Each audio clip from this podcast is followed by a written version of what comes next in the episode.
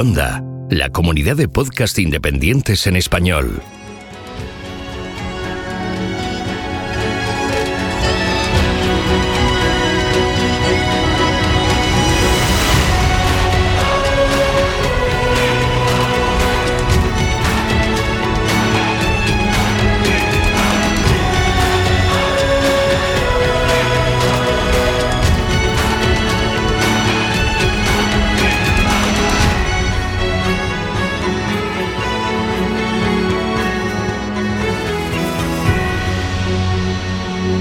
Bienvenido a GeoCastaway. Saludos genófragos del mundo, bienvenidos a GeoCastaway, el podcast de geología y ciencias de la Tierra.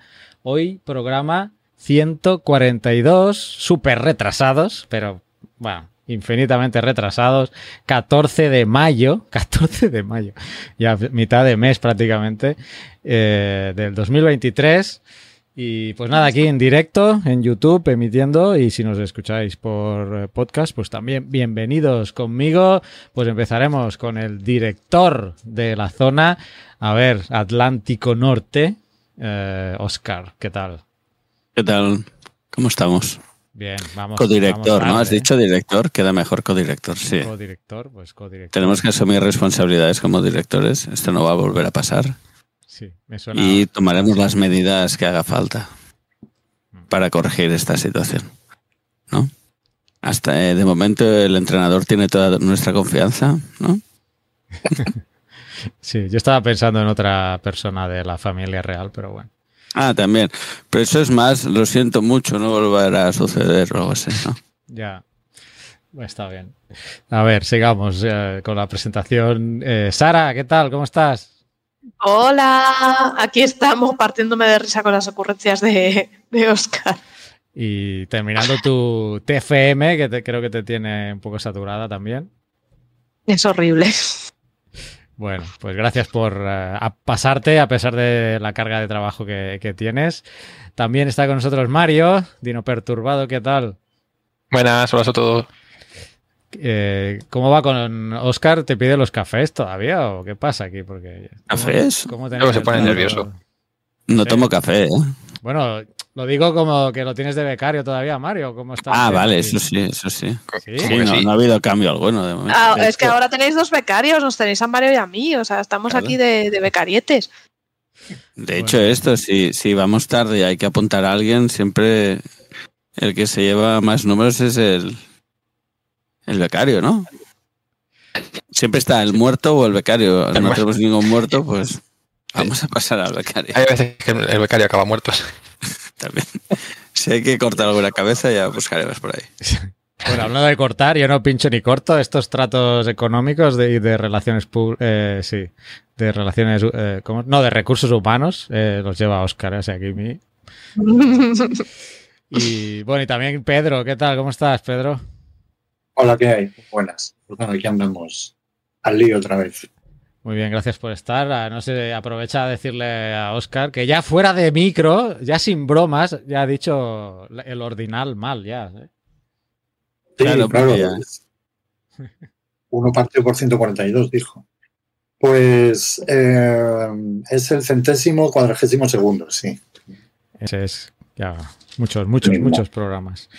Y Muchísimos, sí. Bueno, eh, si queréis, pues vamos ya al grano, porque hay bastantes cosas que, comentar y como además siempre nos vamos por las ramas, que me conozco a mí y a vosotros también, pues eh, vamos, vamos a darle que, que tenemos un programa intenso por delante. Eh, para mí es pronto todavía. Además, se está entrando la época ya de lluvias aquí en El Salvador. Se estaba poniendo el cielo oscuro y eh, pues tengo la, la inquietud de que se venga un chaparrón y se me vaya la luz. O sea que vamos a ver. Eh, hay muchas cosas que hablar. Quizá podríamos empezar por la inminente geoquedada. Eh, y bueno, ahí os cedo la palabra a los organizadores que pues que yo poco, yo he puesto, bueno yo, Geocastaway ha puesto a una parte de colaboración económica, pero yo como persona poco, poco miro los correos y se los tiro a Oscar. Esa es toda, esa es toda mi participación. Eh, así que bueno, contadnos porque esto ya, ya va a ser, ya va a ser. En una semana os desvirtualizáis. Sí, sí, ya falta poco. Oye, oye, esto que estabas contando es muy de director, esto de coger los correos y tirarlos, ya sé eso. ¿eh? Sí, Bueno, es que estoy a 8.000 kilómetros, tampoco me pidas. No hace falta más. A ver Bueno, si te aunque, vienes aunque algún llamadas y cosas logísticas como haces tú las podría hacer igual. Pero el cambio horario no me ayudaría tampoco. Pero mejor que no llames, no llames a las 11 de la noche, que la gente Claro, se es que asustará. el cambio horario, sí. Pues sí, ya se acerca. eh, que no sé, ya lo hemos comentado algunas veces, pero 19, 20 y 21 de, de mayo tenemos el encuentro en Geoparquea, en el Geoparque de la Costa Vasca. Eh, es una buena oportunidad para desvirtualizar gente, como decías, y para aprender cómo divulgar la geología en las redes sociales y en otros sitios, ¿no? Porque en el fondo comentamos casos prácticos de muchas tipologías diferentes. Y nada, que es un sitio de buen ambiente y, y cosas que te llevas, ¿no? Eh, empezamos el viernes, que haremos como una, un recibimiento, ¿no? Un, un, un punto de encuentro en Deva. Eh, este año repartimos la, la geoquedad en tres localidades porque son tres municipios ahí o más. Ahora no, no querría meter la pata mucho, pero como mínimo hay tres municipios que están ahí en el geoparque. Entonces vamos en cada uno de ellos a hacer cosas. Uno es el viernes que hacemos el recibimiento en Deva, que estaremos eso un ratillo eh, dando la bienvenida a gente y luego tendremos una pequeña eh, inauguración. Habrá gente de Geoda, eh, nosotros mismos y gente de Geoparquea. Y luego nos iremos a cenar, que también está bien eso. Eh, las cenas las haremos en un sitio donde dormimos, que es en Lastur, o Lastur. Soy muy malo para los idiomas y menos para el vasco, pero bueno, en Lastur diría que es. Eh, ahí es donde dormiremos, tenemos un albergue y ahí tendremos una, un sitio para cenas.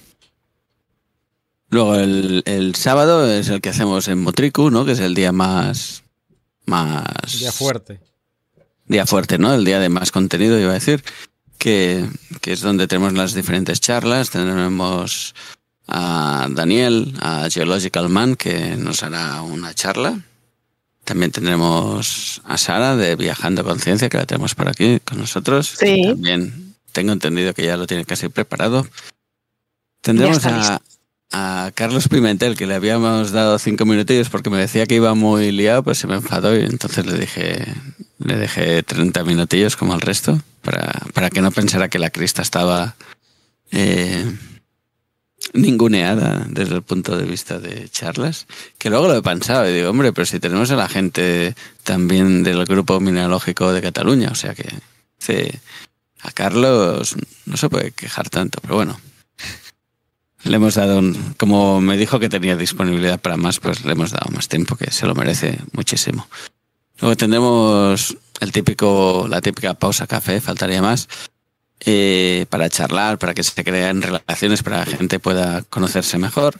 Y luego ya pasamos a una grande de la divulgación en geología, me parece que es Olaya, con sus proyectos. Hemos puesto O Magma Mía porque es su proyecto personal, pero eh, no tengo muy claro qué nos contará. Creo que quizás conta otras cosas, pero seguro será interesante. Esta es una presentación online porque está muy liada y no puede venir, así que. ah, te iba a preguntar, tendremos. ¿y va a ir? Porque ya me había emocionado y todo. Digo, ¿va a ir Olaya? Vaya, vaya. Es una pena porque a mí me apetece mucho conocer a Olaya en persona, me cae muy bien y, y la verdad es que cuando vi que era online me dio un poco de bajona, porque tenía muchas ganas de ver. Hacemos lo que podemos. Y la gente también hace lo que puede y está, estamos liados todos, yo creo. Pero bueno, le mandaremos muchos, muchos besitos virtuales. Exacto, y su compromiso es grande. eh, busquemos Sí. financiamiento, hombre, para dar algo a los ponentes. Pero bueno, eso ya vendrá. Sí, sí, es- ese es el gran objetivo, ¿no? Poder eh, aportar pasta a la gente que viene a charlar y, y cubrir gastos, sobre todo. Eh, bueno, después de Olaya tenemos a José Vicente, el meteoritos. Y luego la gente de Geoparquea nos explicará un poquito eh, cómo se divulga desde los geoparques. Y tengo entendido que a lo mejor hacemos como una salida a conocer un proyecto que han hecho nuevo ahí mismo. Luego tenemos la típica comida, sitio para distensión y para comentar mil y una cosas. y hacer las relaciones que hagan falta. Y luego por la tarde, pues tendremos a la gente del Grupo Mineralogic Catalá que hacen unos hilos muy interesantes en Twitter y nos comentará su experiencia de cómo comunicar a través de Twitter y el tema de la crista, que a veces parece como muy distante, ¿no? Que ellos lo consiguen haciendo, lo consiguen hacer muy bien.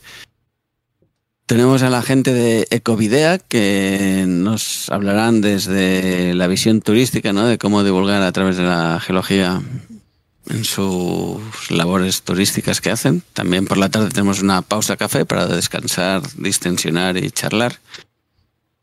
Tendremos luego a Germán que nos charlará de su Copa Geodiversidad.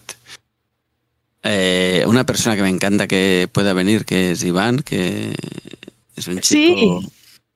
que divulga muy bien a través de imágenes satelitales que va colgando en, en Twitter. A mí me encanta. No sé si lo hace en otros sitios, yo lo conozco de Twitter y me parece brutal lo que hace. Y para finalizar tendremos a Fernanda, que también por razones de distancia muy grande, porque nos, nos hace la charla desde Argentina y seguramente será grabada, por lo que me comentó, pues mm, eso la, la hacemos online también. Y ya está, haremos la cena y no sé, este año al final no puede venir nuestro gran exponente de geochistes, pero quizá me manda uno, me, ha- me ha comentado. Y si alguien se anima, pues haremos los geochistes y si no, pues haremos... Tenemos a Mario que puede hacer geochistes muy malos. Uy, qué cara pues. Yo- delante de gente yo, ni de broma. Mario es... Se O anima. sea, yo puedo hacer chistes malos, pero sin que me vean. Ajá. Tú eres de los míos, ¿eh? Porque yo mucho geochiste, pero yo no me pongo delante de la, de la gente. Ni de broma. no, yo tampoco. Somos- nosotros somos más de geochistes espontáneos, ¿no? Sí, y en círculos íntimos de esos. Bueno, cuenta veces- chistes en la intimidad. A mí en Claro, seguro veces- que alguien se anima, ¿eh? Por eso. ¿Qué decía Pedro? que a mí a veces en clase me salen geochistes.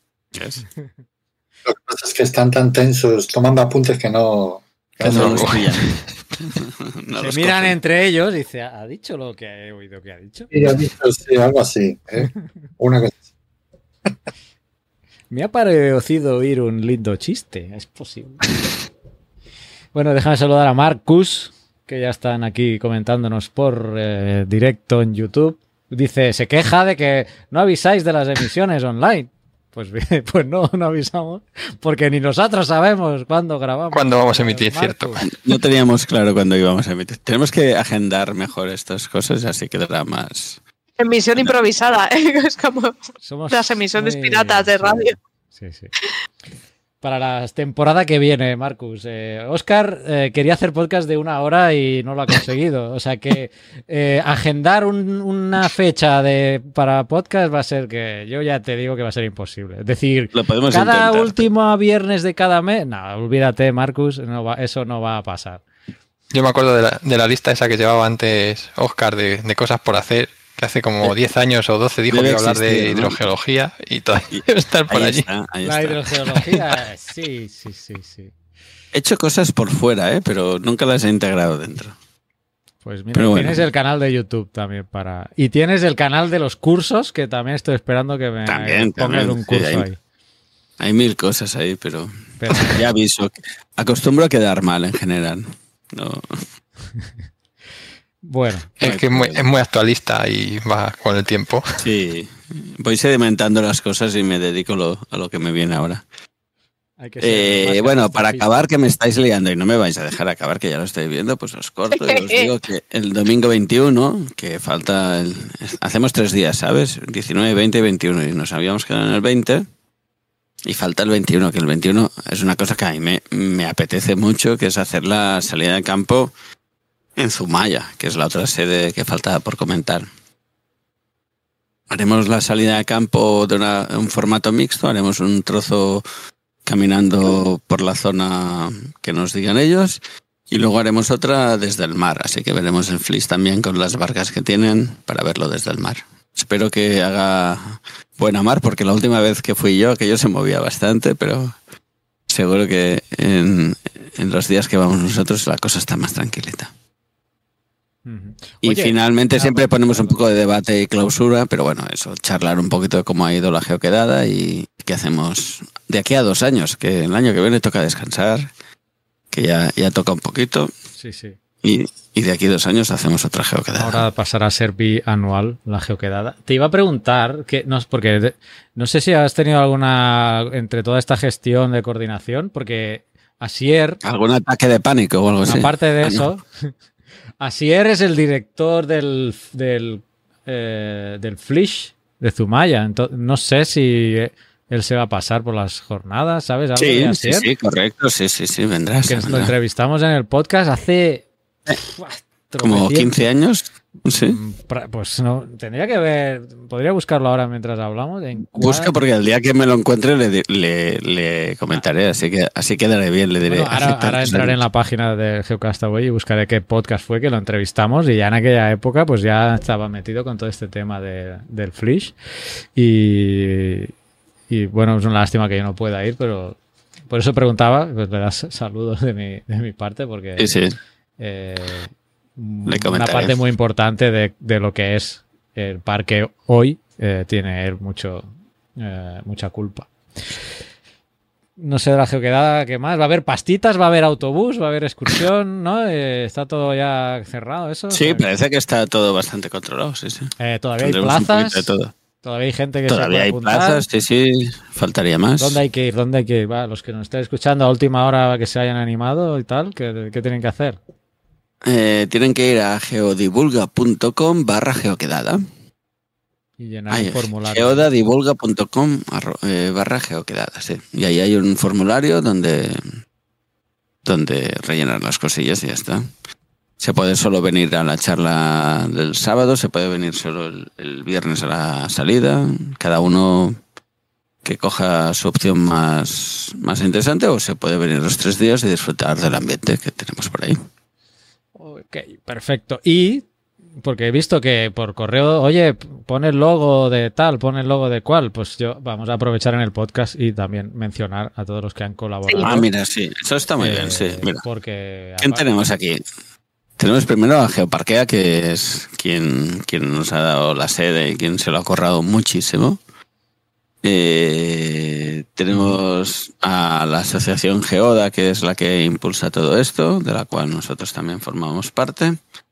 Y los partners más fuertes. más curra- currantes, ¿no? Que yo digo que son los que nos ayudan a tirar esto adelante, que son la, la gente de Geodiver, eh, el Centro de Estudios Martínez y como partner local, ¿no? Hemos hecho como el mundo de la cooperación, ¿no? Buscar un partner local, pues la gente de Ecovidea, que ya había participado en otras geoquedadas haciendo charlas online, pues, pues esta vez nos ha ayudado mucho como, como la zona es Pero conocida por ellos, pues han metido mucha, mucho trabajo eso para que salga adelante.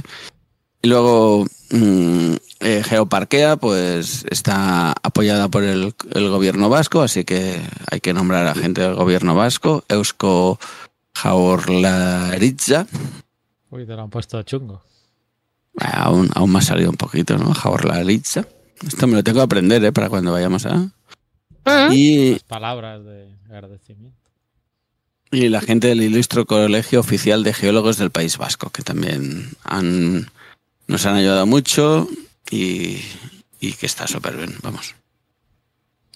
Y ya está, hasta aquí toda la gente que... no- Bueno, y decir que Rubén, desinteresadamente, como, como persona sola, también nos ayuda mucho en todo lo que Sí. es la parte digital, de imagen y todo eso. Ok, perfecto. Veo aquí Ecovideac también, ¿puede ser? Sí, sí, es, la ¿no? gente. Sí que los dije, sí, sí. Ok.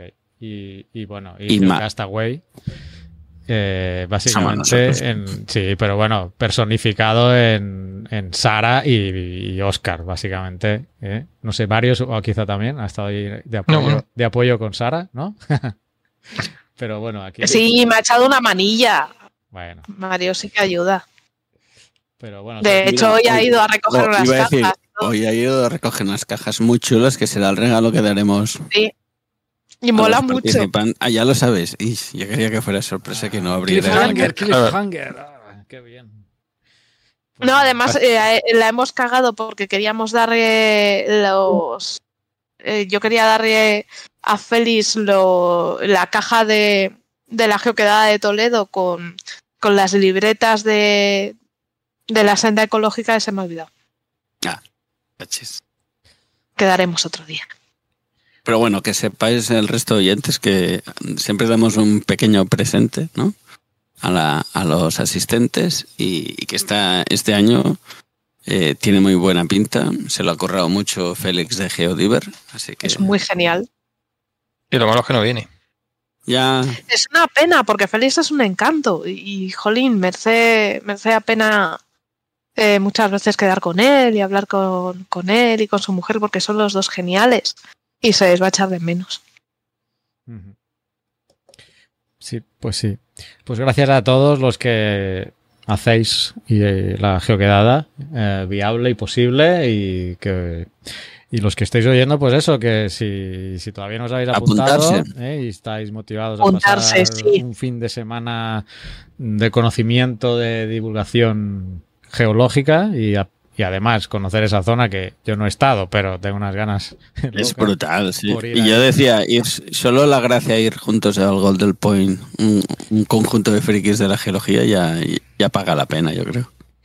Sí. Entonces, bueno, ya de- luego eh, ya la parte de marketing de la geoquedad ya la, ya la discutiréis, pero tenéis que buscar un hashtag, eh, empezar a subir fotos y hacer trending Sí. topic eh, eh, ese fin de semana, la, geoquedada como sea. Esa es la intención. Sí, sí, sí. Vamos a intentarlo, vamos a todos hacer ruido y que se vea la geoquedada, porque sí que es, es una experiencia muy, muy interesante, muy bonita. Y si eh, nos estás escuchando y no sabes si apuntarte o no y estás cerca de la zona, no lo dudes.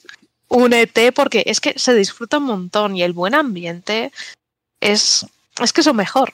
Es, pasa, es muy agradable. Y ahí conoceréis en persona pues al equipo de Geocastaway, además. No sé si Pedro va a ir. Este año No, yo Este año no puede. no, Pero va a estar. Oscar, eh, Mario y Sara, sí, que van a estar. Y pues Pedro y yo en esta ocasión, pues no, no estaremos. Pero algún día, algún día llegará en que pueda, en que pueda asistir. Ya haremos una geoquedada en El Salvador, ¿no? Hombre, estaría, Oh, sería interesante. estaría bien. Pero ahí sí que va a haber que buscar mucho financiamiento. ¿eh? Bueno, sí. Habrá que hablar eh, con el Banco Central Europeo o algo, el BCE, uno de estos. ya hablaré aquí que nos presten algunos bitcoins. ¿eh? Eso, habla con tu jefe del país a ver si tiene algún Bitcoin por ahí. Bueno, no me hagas hablar. Eh, ¿Tema geoquedada? ¿Está? Ya cerrado, sí. Pues. tema Eh, no hemos listo. dicho cómo apuntarse a la gente. Si Sí, hay ¿no? algún indeciso que se quiera apuntar, eh, que Sí, lo entre-. Sí, Lo dicho sí, Bueno, lo, lo volvemos a decir ¿eh? en la web, en geodivulga.com barra geoquedada.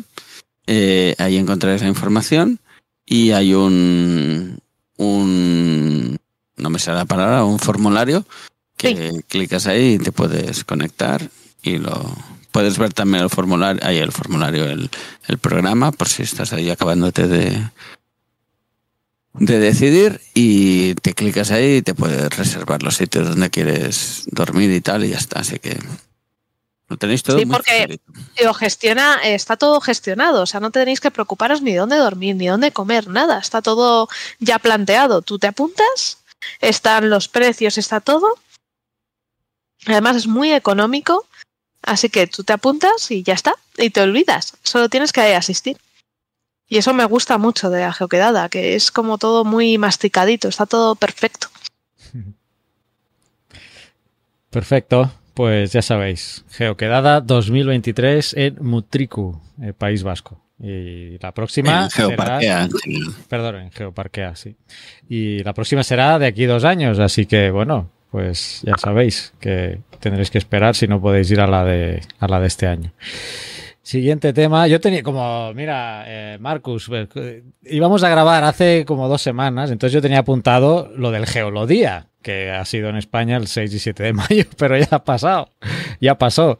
Entonces tampoco pues tiene mucho que hablar. No sé si queréis comentar brevemente, porque ya pasó, y o sea que la gente ya no va a poder ir, pero entiendo que quedan colgadas cosas de las visitas, ¿no? Quedan los, los tours, las guías, mm, creo que se queda colgado eso en la página web, que es geolodía.es y pues es un día también de convivencia de alguna de algún fenómeno de algún hito geológico interesante eh, en España que Oscar sé que participó eh, si quieres comentar algo y los demás pues si fuisteis en o de oyente de no de oyentes sino de, de bueno participasteis en una de las salidas ¿no? sí asistentes eh, pues no sé ahí podéis comentar lo que queráis del geolodía que yo tenía apuntado para comentar que la gente fuera, pero eh, ya, ya pasó.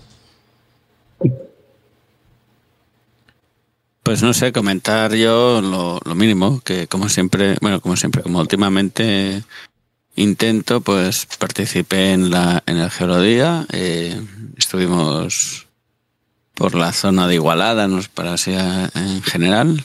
Estamos pensando el año que viene a ver si hacemos algo cerquita de Barcelona, no está claro. Y nada, eh, disfrutar de la geología, explicar geología a la gente, que es lo que es interesante, y tener contacto más directo con gente muy random, ¿no? Que a mí eso siempre me gusta mucho. Y creo que en general se puede decir casi, como siempre, que es un, todo un éxito. Es una jornada que tiene muchos asistentes, la gente se apunta, la gente le interesa el tema y yo creo que a nivel de península, ¿no? Es, es, un evento importante y muy destacable. ¿Vosotros, Sara, Mario, fuisteis alguna este no, año? No, me tocaba trabajar. Vaya, pero... yo, estaba, yo estaba con el TFM. Yo tampoco. He, he, participado en algunas recientemente, pero este año pues no. No uh -huh. tocó. Pero vamos, sí que es cierto que están todas las guías en la página esta de gerodia.es de todos los años que ha habido, o sea, que son bastantes. Y pues nada, que es un, un evento que organiza la Sociedad Geológica de España, de la que forma parte la Asociación Geoda, o sea que eh, la Geoquedada también está medio patrocinada por la, por la Sociedad es Geológica. verdad, sí, que no lo hemos dicho.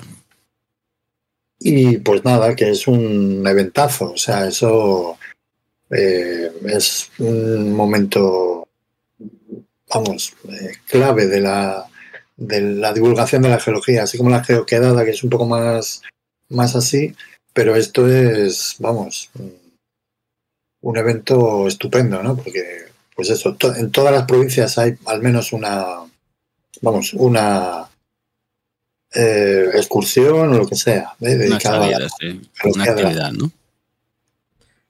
Así es. Y bueno, pues eso, que este año ya no pueden ir, pero que esperen con impaciencia el año que viene, que, sí. que seguro que, que, hay otra y seguro que es igual de espectacular que este año. Siempre hay que seguirles en redes sociales y tal, pero tener en cuenta que para mediados de mayo es cuando se hace. Entonces, a primeros de mayo entrar en la web de Geología y buscar, porque seguramente cerca de donde vivís vais a tener un, una celebración de geología. Se hacen varias por, por, provincias y tal, entonces siempre va a haber una que os venga bien y merece mucho la pena, es muy divertido. Sí, y más que medianos, principios de mayo, yo te diría. Sí, sí, a primeros es que... de mayo que vayan mirando ya. El no, que empieza... se, se, celebra primeros de mayo normalmente. Este año ¿Sí? me, me, lo ha comentado Félix, sí, además que se ha quejado claro. gente por, por la fecha, porque ha caído justo en el Día de la Madre. Entonces, mm. porque otros años lo hacen una semana antes. Es mejor empezar ah. a mirar, pues eso, en marzo o así, que ya están disponibles las plazas para apuntarse, porque hay alguna gente que queda sin plaza y no puedes ir ya. Sí, claro. hay, que, hay que estar muy vivo porque sí que es verdad que, que rápidamente se agotan. Porque sí, además hay... suelen ser sitios muy, muy curiosos, entonces, y bonitos. Es, es eh, en, vamos, este día se celebra eh, el Geolodía, en realidad está relacionado con el Día de la Tierra. ¿eh? Entonces, bueno, pues lo que pasa es que el Día de la Tierra es como muy pronto y entonces como que no... Bueno, no... no, no puedes con... encontrar salidas de campo con mucho... Claro. Con mucha niebla, ¿no? Claro. ¿eh? Entonces, pues lo, lo, retrasan un poco, pero sí, es verdad que yo a mediados de... Eh, abril o así, yo ya estaría mirando, porque incluso antes. ¿eh? Sí, incluso, antes, ¿eh? porque si no te puedes encontrar claro. Eh, salidas que ya están llenas. Hay lugares donde lo tienen muy bien organizado, por ejemplo en Alicante, allí hay un, geólogo en, en, la Universidad de Alicante que, moviliza a, todo, el, todo el departamento y pueden llegar a tener, pues, como. Yo creo que el mínimo que han tenido han sido mil, mil participantes por geodía. ¿Qué? Es una barbaridad. No, no, de verdad. Una barbaridad. de, la gente de Alicante y alucina. O sea, son miles de personas las que van allí. ¿eh? Y luego están los que yo creo que a mí me tocó hacer la que menos gente fue, que fue la primera vez que se hizo en, en, La Coruña, en la provincia de La Coruña, que, bueno, pues yo la hice sobre Santiago. Hice un recorrido por, por Santiago viendo las piedras y tal de, de, la ciudad y pues creo que eran cuatro o cinco los que vinieron. Pero claro, coincidió con no sé qué festividad, creo que es la Ascensión, la Asunción, uno de estos que, que en Madrid no celebramos mucho, pero que en, Santiago sí que es verdad que es, suele ser un festivo importante. Y pues nada, no, no había nadie. Así que bueno.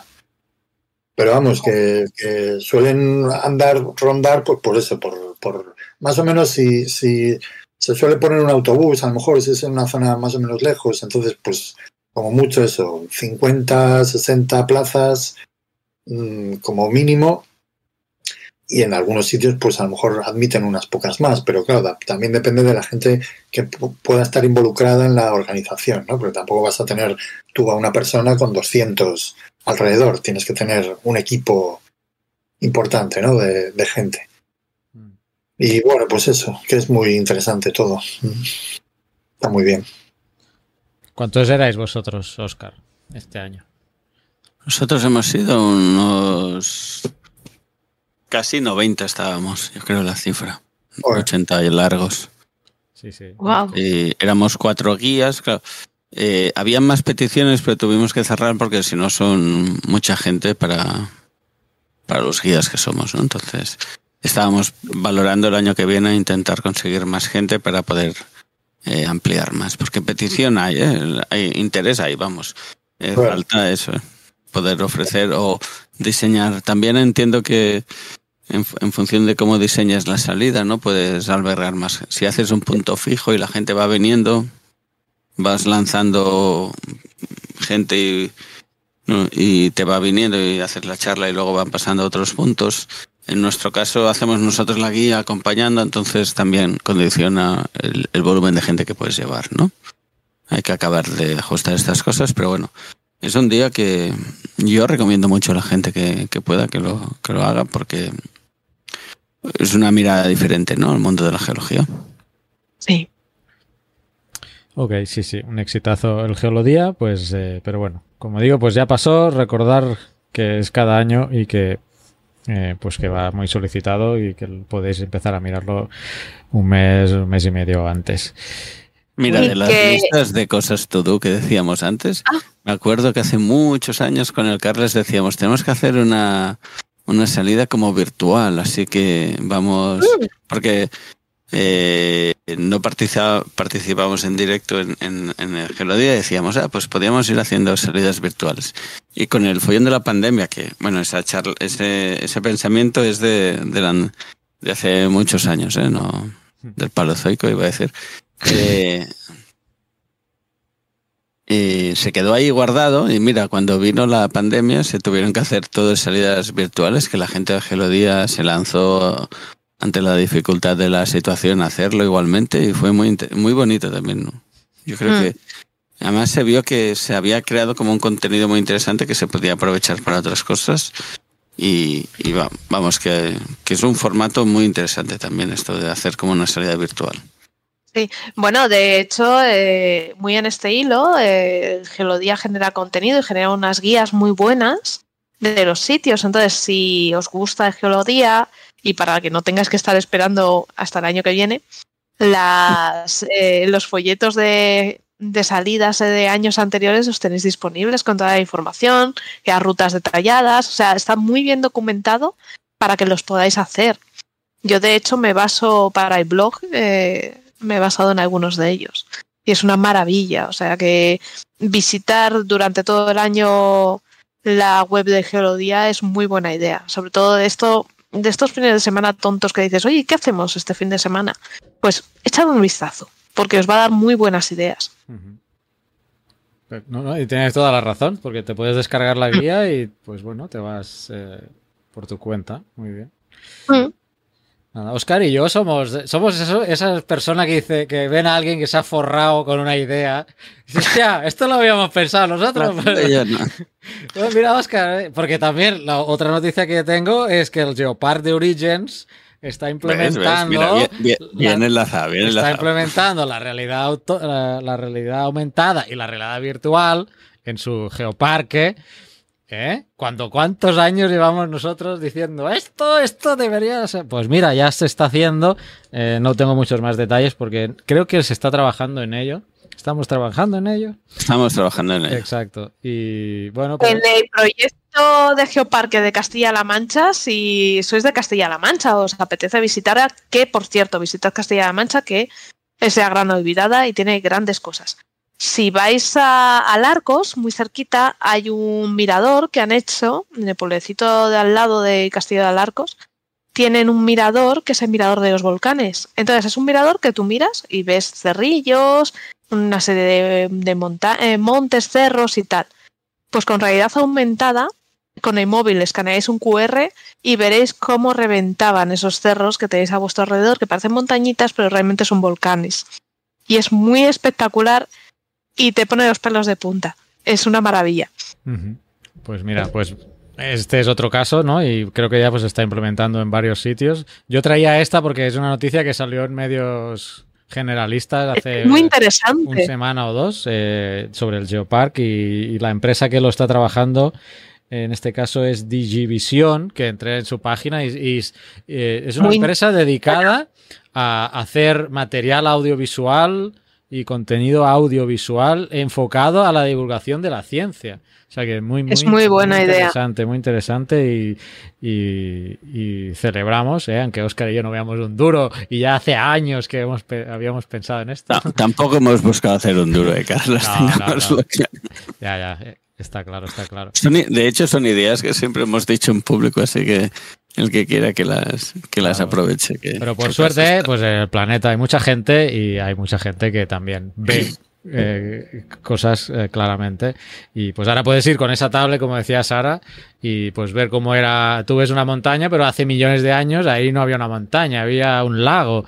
Entonces eh, ves cómo está, cómo era la fauna, la flora de ese sitio, solamente con una pantalla frente a tus ojos y puedes ver ese, ese contraste y, y en la geología, quizá más que en cualquier otra ciencia, pues eh, con la diferencia temporal o con lo que tardan los procesos geológicos, esa ayuda eh, eh, que, que, es, esa realidad aumentada o realidad virtual y poder acelerar el tiempo y, los procesos es, vital, ¿no? Porque en los geolodías seguro que, lo, notáis explicando los procesos antiguamente, pues mucha gente a lo mejor se, se puede llegar a, perder, ¿no?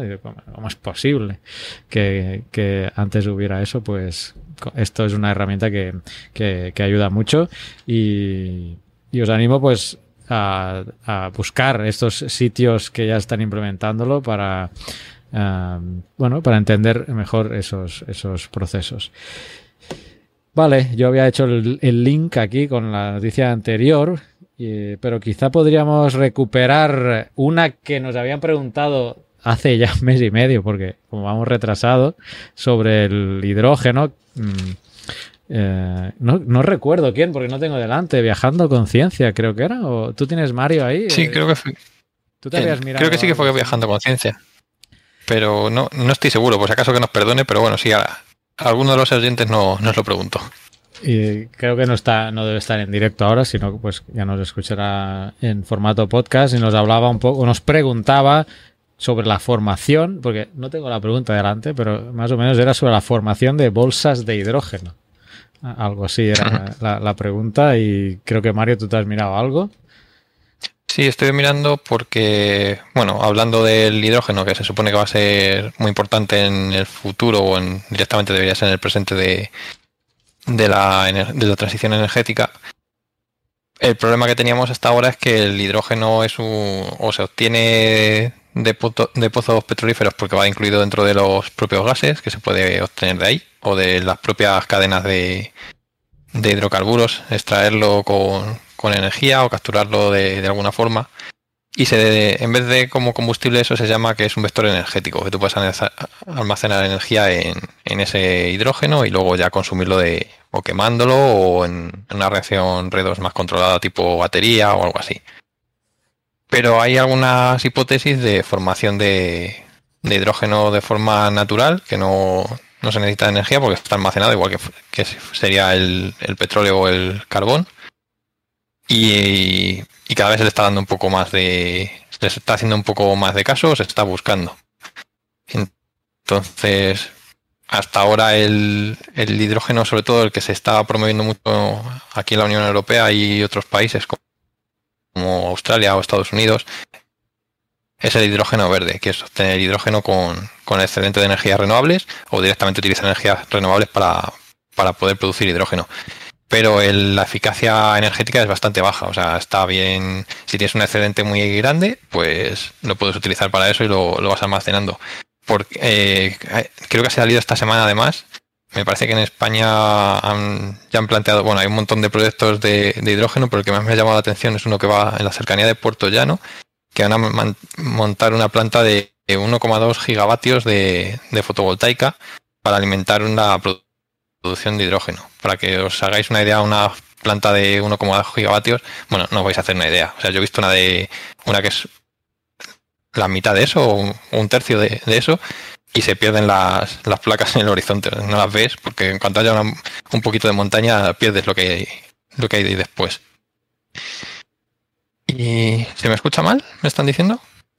Se te corta un poquito. Se te corta. Se te corta un se te entiende, se te entiende. Vale. Intentaré hablar despacio para que no, se pierda mucha información.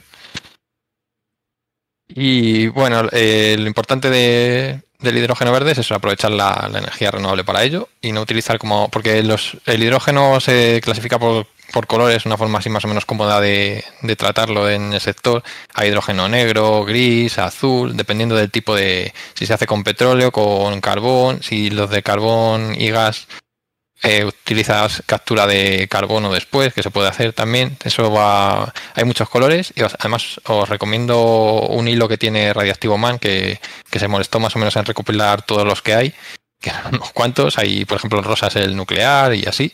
Así que si queréis echarle un vistazo a, su hilo que está interesante. Y luego del que hablaban, el que nos preguntaba el, el oyente el otro día, era el hidrógeno dorado, que se llama dorado por como haciendo una referencia a, que, a la fiebre del oro o algo así. Entonces, eh, han salido varios artículos hablando a lo largo de los años, que no es una cosa mm, nueva, de cómo se podría generar hidrógeno en, dentro en el interior de la Tierra y, si es posible que quede capturado en algún sitio y, extraerlo. Entonces, eh, mucha de la del hidrógeno que, que se produce en la Tierra, que se o que creemos que por los medios que se produce, pues ha estado ahí siempre y el problema está que hasta ahora no lo habíamos buscado. Era como que no, os penséis que esto es algo a lo mejor como los otros hidrocarburos menos famosos, o sea, más famosos como el petróleo que, hasta casi el siglo XIX no se han buscado eh, o no se han explotado como cuando empezó el señor Drake a, a explotar el, el petróleo para intentar cambiar el aceite de ballena por, petróleo para las lámparas. Y ha habido, a lo largo de la historia, ha habido explotaciones de hidrocarburos que no, que no sabíamos, o, bueno, que sí que sabíamos, pero que no se comentan habitualmente. Yo que sé, por ejemplo, no sé si fue Cleopatra con Marco Antonio, con Julio César, como una muestra de amor, le regaló la concesión de explotación de chapapote de, de las costas de, de, su reino. Porque cogían el chapapote que llegaba a la costa y, lo utilizaban pues para, para, iluminar y para otras cosas. de, hecho hay tablillas creo que son sumerias, también por ahí anotaciones de sitios donde donde olía mal y se quejaba la gente y era porque había emanaciones sulfurosas y de, hidrocarburos en algunas ciudades. Y por ejemplo, famoso el. el Prestige y se ponía a tope. Claro, pues era una forma de recogerlo del que afloraba, supongo, sería del Mar Rojo de esa zona, que además es, de buena calidad, pues es, es arábico. Y, y lo utilizaban ellos y, fíjate para que tener una concesión es que llegaban bastante cantidades. Igual que ahora me parece que en el Golfo de México también hay muchos afloramientos naturales que, que salen en hilos desde, desde el océano desde el fondo oceánico. No, no hay asociada una plataforma ni nada de eso. Pero claro eso ya nosotros no lo aprovechamos.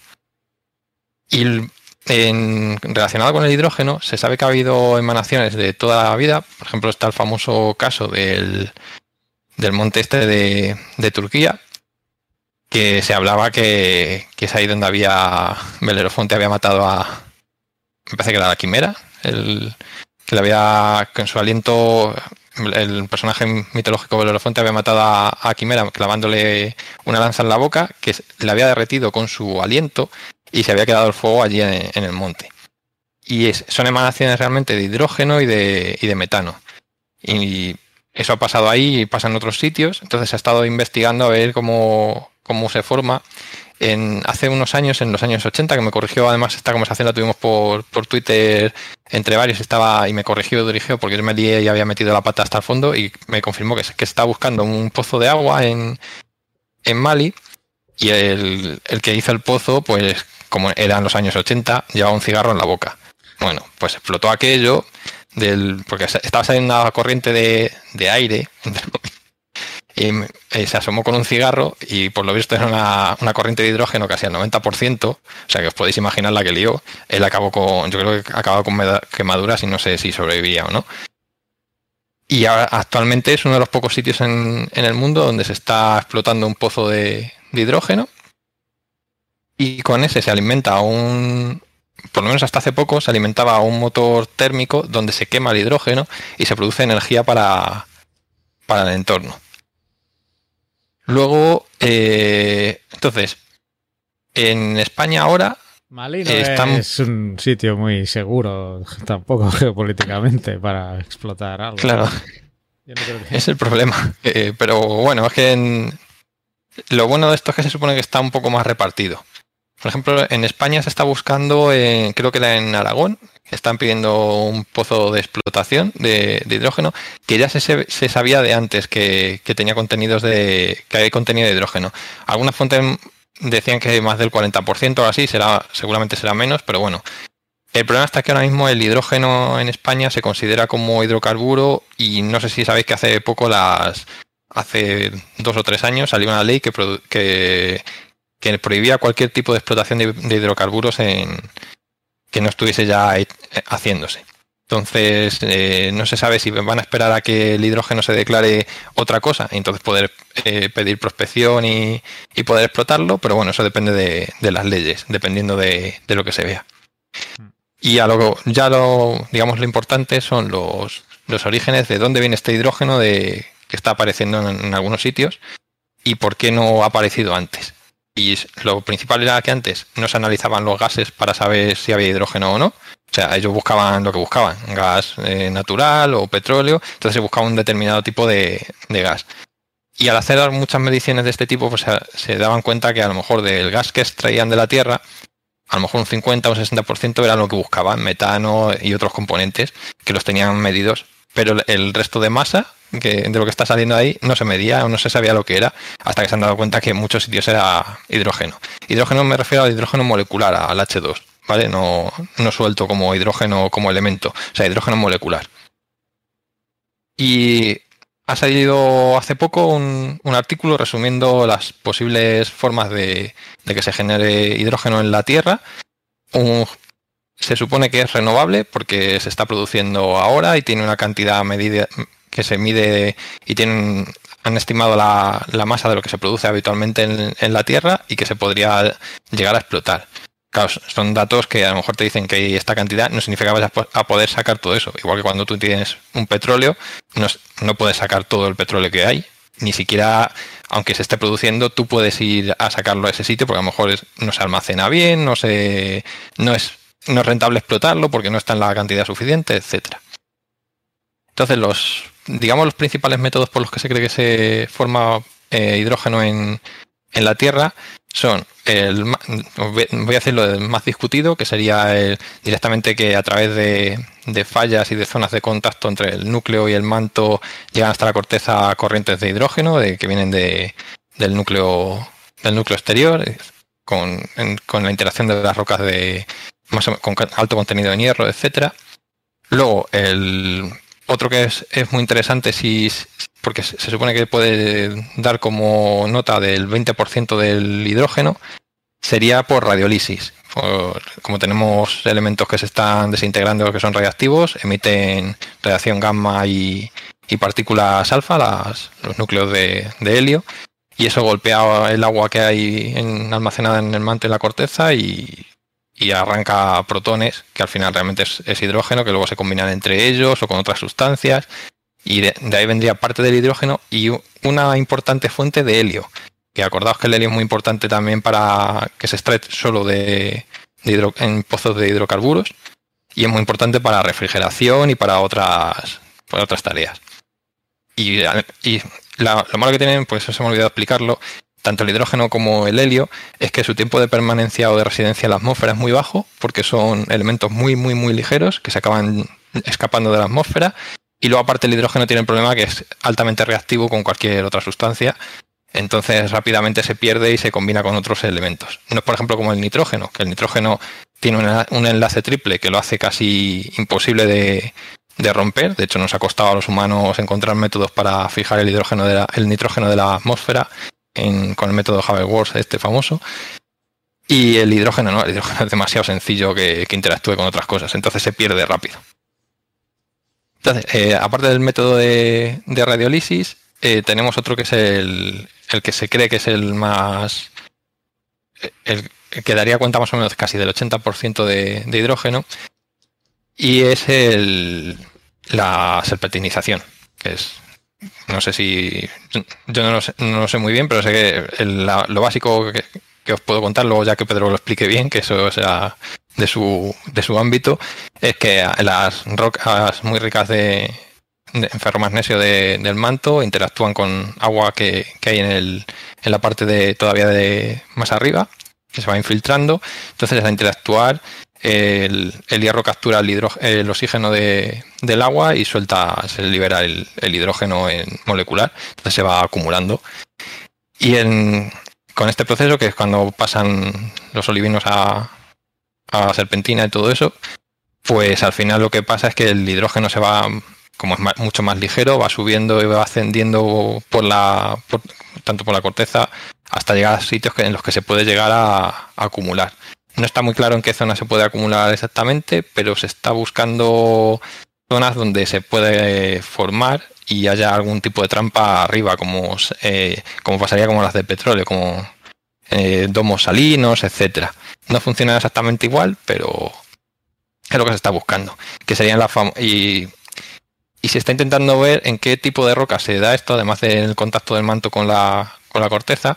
Y serían en, con las que estuve hablando con, Pedro, que le tuve que preguntar porque no sabía cómo se decía en español, porque son las Greenstone Belts, las rocas verdes, los cinturones de roca verde que son zonas de contacto con, de, o sea, zonas antiguas de cratones, creo que, que son, son, eh, cinturones que rodean a los, a los antiguos caratones, que se supone que eran restos de antiguos océanos, efectivamente. No, no se llegan a considerar ofiolitas porque es un, son océanos muy primitivos, que no, no está bien, eh, no se distingue bien todas las partes que tiene una ofiolita, ¿no? que, es, que sí que es un fragmento de, de corteza oceánica más o menos reciente.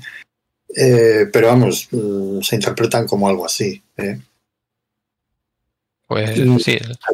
material, digamos, oceánico o, rocas relacionadas con corteza oceánica, pues eh, proceden directamente del manto y son rocas muy básicas y que tienen un contenido en olivino mm, importante. Sí, pues estos serían unos sitios donde se podría estar produciendo e incluso quieren aprovecharlos ya no para que lo que se produce de forma natural, sino utilizar esas, esas rocas ricas en, hierro, inyectando, haciendo, ya no sería, a lo mejor no se le consideraría como eh, hidrógeno dorado, porque lo que sería sería inyectar agua e incluso en algunos casos también CO2 para hacer, para hacer, para hacer captura de CO2 a la vez que estás haciendo el, la inyección de agua y forzar a que las rocas de, de hierro absorban, dividan la molécula de agua y te quedes tú con el, con el hidrógeno y las, las rocas de hierro se, se oxidan y pasan a todos los procesos que lleven a, a ese tipo de serpentinización.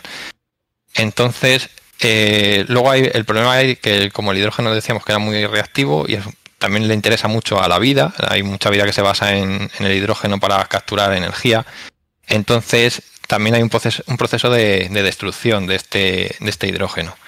Así que está, ahora lo que se quiere evaluar mm, sobre todo es ver si, económicamente es viable. Hasta ahora no se buscaba y no se había detallado bueno, no se conocía muy bien los procesos. Que es curioso, una cosa que me encantó mucho de leer sobre esto es que eh, los rusos, por ejemplo, tenían más conocimiento de, hidrógeno, de, pozos de hidrógeno, por culpa de, que ellos pensaban que el petróleo, o ellos defendían la, hipótesis de que, de que, el petróleo era biogénico, en vez de ser creado por, la vida, era se formaba por de forma biogénica. Hay un momento magufo de eso. Sí, sí. Es súper gracioso. O sea, se equivocaban, pero por lo menos obtuvieron algo de información interesante a partir de eso. Lo único malo que, por otro lado, tenemos que, no había mucha comunicación en esa época. Entonces, digamos que estaba un poco perdida esa información para, Occidente. Ahora que, ya está todo algo más abierto, bueno, actualmente no, pero hasta ahora estaba más abierto, pues pues se supone que, empezaremos a buscar y, y si dan permiso y no pasan cosas como esta de Not in my backyard y esas cosas, pues podremos obtener. Y en España hay la zona esta de, de los Pirineos, en la zona más baja, se, se quiere intentar buscar pozos y hacer por lo menos prospecciones. Ya veremos lo, lo malo como sabemos la prospección, pues que no se dan en el momento, que es son cosas a 5 o 10 años. Entonces ya, veremos a ver si llega a buen puerto o al final la tendencia es conseguir el hidrógeno a través de, renovables, que es lo, que se puede desplegar de forma más rápido en cualquier sitio, porque al final es agua, luz y, querer dejarte el dinero en, en, una planta de estas. Que por si o sea, en España tenemos ya plantas funcionando porque el hidrógeno, aparte de ser vector energético, pues se utiliza en industria química y en muchas industrias para como reductor o como cualquier otra cosa. Entonces, lo ideal para estas cosas sería usarlo y, o sea, producirlo en el mismo sitio que lo vas a consumir. Pues tontería almacenarlo para luego llevártelo a, algún otro sitio si lo puedes utilizar, por ejemplo, en la siderurgia, que se utiliza como reductor en el, en el, acero, que son, yo creo, de los grandes consumidores de, de esa materia. Entonces, lo interesante primero sería descarbonizar esas industrias con esos procesos y luego ya, ahí va, me sobra hidrógeno. Pues a lo mejor ya lo puedes explotar de forma económica en ya en calderas porque se pueden llegar a, quemar o en vehículos de con pila de, combustible, etcétera. O sea que cuando dices Aragón, los depósitos esos que se encuentran en Aragón es más bien por el norte de Aragón, ¿no? Sí, en teoría sí. Eh, además, eh, es que no recuerdo ahora el nombre del pozo porque tenía nombre y todo ya el. Era por saber eh, con qué, con qué se relacionaba ese, ese depósito. Y claro, si me dices que está en relación con Pirineos, tiene todo el sentido del mundo porque. Si no me he liado y lo leí bien, era así. Sí, sí, no, tiene sentido porque en Pirineos últimamente hay una idea sobre cómo ha sido la evolución de Pirineos previa a la colisión ¿eh?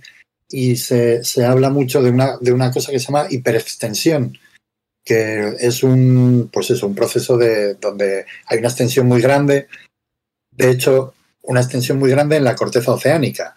¿Eso qué provoca? Provoca que si tú tienes una corteza que ya de por sí es delgadita, que es la corteza oceánica, que no tiene más de 10, 15 kilómetros, si la extiendes muchísimo, lo que tienes aflorando es el manto. ¿eh? El manto es olivino puro. O sea, mm. ¿eh? entonces, claro, en Pirineos, de hecho, hay, hay eh, creo que es Lerz, o, hay un pueblo que se llama Lerz, de donde viene el nombre de Lerzolitas. Lerzolitas, ¿no? yo he estado por ahí, ¿eh? Sí, pues, y eso está en Pirineos, ¿no? Sí. Claro, pues... Es Pirineos franceses, diría, si no recuerdo mal. Esas rocas ahí, pues porque antes hubo una hiperextensión. Eh, otro sitio que yo había pensado que podía ser muy interesante es Ronda, porque en Ronda también hay un macizo peridotítico importante. Lo que pasa es que, claro, en Ronda eh, no hay rocas sedimentarias encima, entonces no hay trampas. O sea que en Ronda seguramente se está escapando el, hidrógeno porque no hay donde, donde acumularse, no tiene donde acumularse. Sin embargo, en Pirineos sí, sí tiene todas esas, bueno, de hecho es una zona también de prospección de, de hidrocarburos. Entonces, bueno, pues efectivamente es un sitio importante. Mira, lo confirmo, el sitio donde es porque fue una antigua explotación, o se intentó buscar petróleo allí, que es en, en Monzón, Huesca, y, eh, porque se encontró hidrógeno, y se, pero estoy hablando de los años 60, de, 1960, y ahora lo que se busca allí es, se quiere hacer lo del hidrógeno. se llama, el pozo se llama Monzón 1. Monzón. Y luego yo me estuve viendo, como nos lo comentaste el otro día, me estuve viendo el artículo este del, Nature, donde habla de, de los cinturones de rocas verdes. Mm. Y claro, lo que dice es que, sí, efectivamente, cualquier, cualquier lugar con rocas ultramáficas podría valer. ¿eh? Y en España tenemos muchos sitios con rocas ultramáficas. Lo que pasa es que, claro, son, son eh, rocas ultramáficas relacionadas con ofiolitas, ¿eh? con ofiolitas que son como, digamos, esquirlas prácticamente de, corteza oceánica metida ahí, aplastada entre, entre la corteza continental. Sin embargo, volumétricamente los cinturones de rocas verdes son, eh, vamos, mm, millones de veces más grandes, ¿no? Y que solo por esa diferencia volumétrica merecía más la pena, vamos, llamaba mucho más la atención, ¿no? Que no una, una ofiolita que al fin y al cabo pues es una nimiedad y que además, pues eso, no sabes... A ver, las ofiolitas, digamos que las, las rocas ultramáficas serían, serían el origen, serían como la roca madre en el caso de, del petróleo, pero igual que en el petróleo, tú tienes una roca madre, esa roca madre es la que produce el petróleo, pero luego el petróleo migra y se va a un sitio donde se, donde se acumula y se almacena, que es una trampa, ¿vale? Mm. Eso es lo que te interesa a ti. A ti no te interesa la roca madre, porque la roca madre, eh, el petróleo está muy, muy diseminado y muy y no, no, es fácil de sacar. Donde te interesa es en el, en el en la trampa, que es donde, donde ahí sí que se puede sacar fácilmente. Me imagino que con el hidrógeno ocurrirá algo parecido, ¿no? Que, que no te interesa a ti acceder directamente al, depósito, a la roca madre, a la roca ultramáfica, sino que mm, te interesan las situaciones en las que esa roca ultramáfica encima tiene una cuenca sedimentaria y entonces pues ahí se, eh, se puede acumular y, hacer una trampa de, hidrógeno, ¿no? Yo creo que eso sería lo, lo, ideal. La verdad es que, bueno, tiene, es muy interesante, tiene muy buena pinta. Y luego lo que decías de Quimera, el sitio este en Turquía, yo lo estuve viendo en su día y me encontré con una publicación que estaba muy bien porque decía que, joder, claro, es que si tú eres capaz de generar metano de manera por una reacción geoquímica, o sea, de, juntar agua con olivino, pues que teníamos que tener mucho cuidado cuando fuéramos a Marte y encontrásemos metano. ¿eh? a ver si iba a ser metano biológico o no. ¿eh? Entonces, bueno, pues que tenía implicaciones en la exploración de Marte, eso también, que a mí me hizo mucha, mucha gracia. Y bueno, y la idea de los rusos, pues digamos que, yo qué sé, era un poco extraña, pero bueno, algo, algo de razón tenían. Y, otra cosa también muy interesante es que, joder, digo yo, es que sirven para todas las serpentinitas, que son unas rocas así súper insulsas, pero para la captura de CO2, efectivamente, porque hay una reacción en la que el, olivino también se, se, destruye y entonces el CO2 se junta con el hierro y se forma siderita, que es un, un carbonato de hierro. ¿eh? y dices tú, joder, pues qué bien. O sea, eh, tienes ahí un 2 por 1 muy interesante. Está bien. Así que nada, y muy, muy chulo el tema este. Me ha gustado. Sí, lo único, lo único malo es que esto deberíamos haberlo eh, sabido o haberle dado la importancia que debía hace ya años. Que ahora lo único bueno vendría esto que para reconvertir muchos trabajos a lo mejor de la zona de que se están perdiendo a lo mejor en, la extracción de, petróleo, porque al final las técnicas y todo el conocimiento lo va a aportar ese sector. No es que no es tontería buscarlo de nuevo si, si tienes a los profesionales. Y hay muchas empresas de tipo petrolífero que se dedicaban solo a eso, que están pasando todos los, los recursos ya a la, digamos, al área de renovables y están dejando ese conocimiento y a esos a esas personas a lo mejor un poco más tiradas, pues esto podría servir para que para que no tuvieran que reconvertirse o que se aprovechara todo lo que ya saben y toda su experiencia. Así que por ese lado, y si encima está tan repartido como, como dices en el paper de, del Nature, pues es interesante porque habría más países que, que podrían explotarlo, no solo, no solo los de siempre, y luego ir a, generar allí problemas geoestratégicos y todo eso. Entonces, si está repartido, pues es una fuente más a tener en cuenta. Sí, repartido, a ver, cinturones de rocas verdes, a ver, los más famosos son en África, pero tienes también en, Australia, por lo menos de rocas así muy, muy antiguas. Eh, los típicos son, pues eso, estoy viendo aquí el mapa, Sudamérica tiene su, tus cinturones de rocas verdes. Luego hay también en, en, Norteamérica, Groenlandia, en la parte, digamos, aquí parece que es central, más bien de, de Asia. Y en China seguramente también hay, y yo creo que en, la India también debe haber algo de, de, precámbrico. O sea que, bueno, pues sí, hay, hay un montón. Eh, y sobre todo, claro, eh, lo que, lo que está cubierto, digamos que también eh, es más interesante sobre todo, o sea, porque una cosa es el cinturón de rocas verdes que tú ves aflorar, que ahí lo que pasa es que está emitiendo hidrógeno, ¿eh? porque a poco que haya una fracturilla, el hidrógeno se va.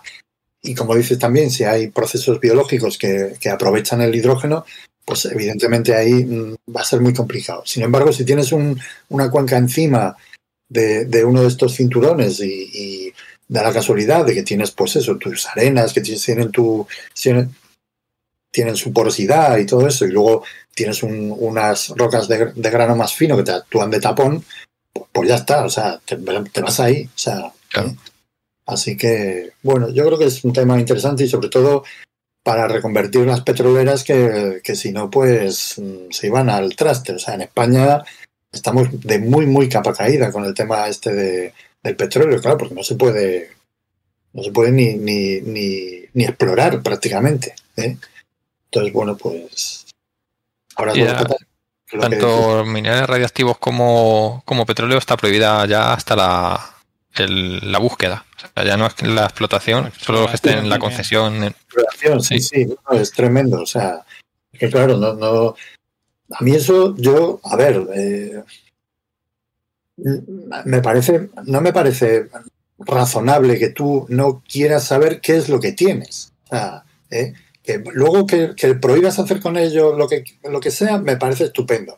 Pero que no, no, que niegues el conocimiento del propio país, a mí eso me parece, no sé, hmm. totalmente absurdo. O sea, no, llego a entender.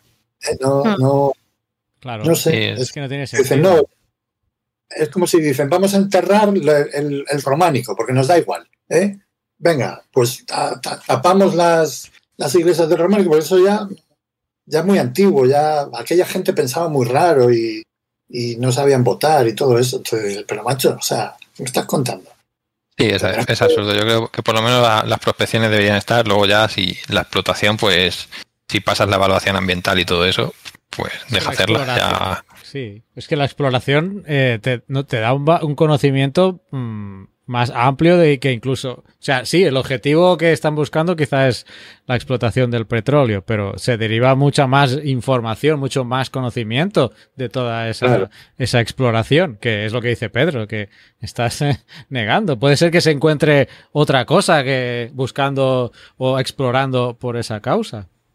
Mira Chichulú, no se sacó por explotación petrolífera qué, es lo que pasó con los dinosaurios. O sea, que es que...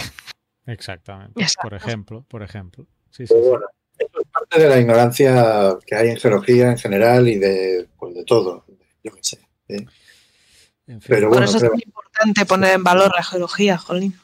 sí, no, eso por supuesto, pero, pero claro, luego, por ejemplo, yo me estoy pensando que, seguramente el detonante haya sido las, la, exploración de petróleo en Canarias. ¿eh? Entonces, ¿qué, dices tú a, están matando las ballenas? ¿eh? No, es que hay que conocer el, tu, tienes que conocer tu territorio. No, es que estás matando a las ballenas, ya no, tienes nada que discutir. O sea, no, contra eso no puedes eh, luchar. O sea, eh, entonces, pues claro, te callas. ¿Qué vas a decir? Eh, bueno, es que no se puede hablar, por ejemplo, si se, es que una cosa que me fastidia mucho de Canarias es que se permite, por ejemplo, los, los ferries a toda velocidad entre Gomera y Tenerife y entre otras, y hay muchas muchos que han impactado con, cachalotes, que es una zona muy famosa por, por cachalotes, y hay, y eso no lo controlas porque, porque, porque te estás llevando dinero directo porque es turismo. Entonces, cuando les interesa, si lo hacen, como algunos proyectos que están haciendo ahora que, la gente de, allí de Canarias se ha movilizado, no sé si era un resort con golf en la costa de, creo que era de Tenerife o no sé. O sea, cuando quieren hacen barbaridades y cuando no ponen, o sea, o, es para todo o no. No se, no se puede ser selectivo en cosas que muy llamativas y en otras no. Lo, bueno, yo qué sé. Es que hay doble rasero que, se, que siempre se aplica, es horrible. A ver, es que las cosas tampoco, o sea, yo comprendo que son, que son complicadas, pero, pero oye, yo qué sé, hay, yo creo que la minería tiene muy, muy mala fama, tiene demasiada mala fama para lo que es actualmente. O sea, y mm. sobre todo los ejemplos que nos llegan son de actualmente ¿eh? son de minas en lugares donde no hay ningún tipo de restricción. ¿eh? Entonces, claro, las empresas hacen lo que les da la gana, evidentemente. O sea, no te vas a poner a hacer eh, virguerías donde no te lo exigen. O sea, eso es sí. Pero donde te lo exigen, lo tienes que hacer. Y no te quedan ah. más narices. Y entonces, pues, pues ya está. O sea, yo. Es que hay cosas que no. que no entiendo. O sea, no, no sé. Yo me imagino a un tío yendo, uno de estos, eh, yendo al dentista con la botella de whisky eh, y con las tenazas, diciendo, sácame la muela, eh, que vengo ya con la botella por la mitad, ¿sabes? O sea, dices tú, pero tú a dónde vas? ¿Qué película viste ayer? ¿Una de vaqueros o qué? Que eso ya no funciona así. Pues la minería es lo mismo, es como sacarle una muela a un vaquero. Pero ya no es que, haría falta a lo mejor explicar un poco más cómo la minería moderna. Hay que ser consciente que todavía las empresas pues siempre van a buscar el máximo beneficio. Y si no puede, o sea, toda una empresa no la puedes dejar sola porque no, si pueden evitar cumplir la normativa de seguridad, la de medio ambiente, no sé qué, lo hacen, eso lo sabemos. Entonces, vigílala bien y que el proyecto cumpla tanto el inicio, la explotación y el abandono, que es muy importante también, pues que lo cumplan y si, y si no lo cumplen, que se les pene y también no dejar tanto en manos a lo mejor en fondos extranjeros, porque el problema que tiene yo creo que aquí la minería en España mucho es que suelen ser siempre empresas extranjeras potentes, vienen, lo explotan y se van y claro, dejan a la gente un poco ahí, a lo mejor con, la cara torcida. Y eso habría que, buscar para que haya también explotaciones que no solo sean, porque aquí yo creo que la minería española básicamente se, se dedica a los áridos y poco más, así a un poco que se, Luego ya las que son de metales importantes o de, o de minerales y recursos estratégicos son todo de o canadienses o ingleses o australianos. Australianos. Mira el ejemplo de Río Tinto. Claro, no, no, Río Tinto es el ejemplo clásico. ¿eh? Pero vamos, a la que haya sido, siempre hay un, un, núcleo de, de, inglesismo alrededor. ¿eh? Sí. Claro, y en Río Tinto es muy gracioso también, porque claro, mezclas a andaluces con, con ingleses y es la, es la repera. Haciendo amigos. Ya, bueno, esperamos los comentarios para el mes que viene. No, pero, pero es que es verdad. es que eh, yo recomiendo a la gente que visite Río Tinto, porque Minas de Río Tinto, aparte de ser un sitio súper interesante, tiene unas minas impresionantes, pero tiene su colonia inglesa y te das cuenta de, de colonialismo. Además, hay Museo de Río Tinto merece la pena, merece la pena porque te, muestra un colonialismo puro y duro. O sea, los ingleses eh, ocupaban los puestos de mando en la mina, tenían su barrio bien montado con unas casas espectaculares. ¿Y qué pasaba con los españoles que trabajaban en la mina? Vivían desde en chozas, en condiciones infrahumanas, eh, a pie de mina. Entonces, eh, muchos de ellos, pueblo de, Río de Minas de Río Tinto se tuvo que mover porque medio pueblo se descayó. Es que estamos hablando de que sí se descayó dentro de la mina. O sea, es que estamos hablando de que el colonialismo puro y duro y el poco respeto por el ciudadano trabajador, ¿no? Por la clase verdad que había en esa época. Y no estamos hablando de hace muchísimo tiempo, ¿eh? No, sería el siglo XIX o por ahí. O sea que... Siglo XIX. Que antes pues era colonialismo romano, porque la explotación empezó con, los romanos, bueno, y antes de, de los romanos, o sea que... en el propio museo vais a ver estatuillas íberas hechas con el Gosan de la mina. O sea que, los romanos tenían muy claro que, donde había Gosan había debajo metales interesantes, así que... Pero es que desde la edad de bronce se está, se está explotando. ¿eh? la verdad es que es muy interesante conocerlo y, pues, como dice Pedro, si necesitamos el conocimiento para saber lo que hay tanto debajo y. Pues sí. Y habrá que. prohibir por prohibir lo veo absurdo. O sea, por lo menos la, exploración debería ser algo que se hiciese porque hay que hacerlo y tenemos que tener todo ese conocimiento de lo que tenemos debajo, porque algún día te puede llevar una sorpresa. A lo mejor tú querías buscar petróleo y te encuentras otra cosa que, que no sabías ni que tenías. Entonces, yo que sé, muchos minerales que utilizamos ahora que son, muchos compuestos que utilizamos ahora que son estratégicos, antes eran sus productos que no se utilizaban o directamente se dejaban como rocas estériles. Y ahora no, no solo vas a explotar cobre, te vas a sacar todo lo que hay, hay ahí que a lo mejor te interesa más o te, renta, te rentabiliza antes que, lo que es el cobre mismo. Entonces es tontería no, no saber lo que tenemos, porque en algún momento a lo mejor no lo has utilizado en tu vida, pero el europeo de repente se vuelve súper importante para algún, alguna industria que, no, que ahora mismo desconocemos. O sea, entonces, cuanto, si lo sabes, por lo menos ya sabes que puedes explotarlo o no, o dejar que él se explote, o decir, pues a lo mejor de este método no, o se puede hacer de otras formas, pero hay que hacerlo. Pues sí, yo pienso que sí. Pero bueno, en fin. Bueno, que nos escuchen los políticos. Aunque. Sí, creo. Me, imagino yo a, a, Pedro, Sánchez escuchando Geocast.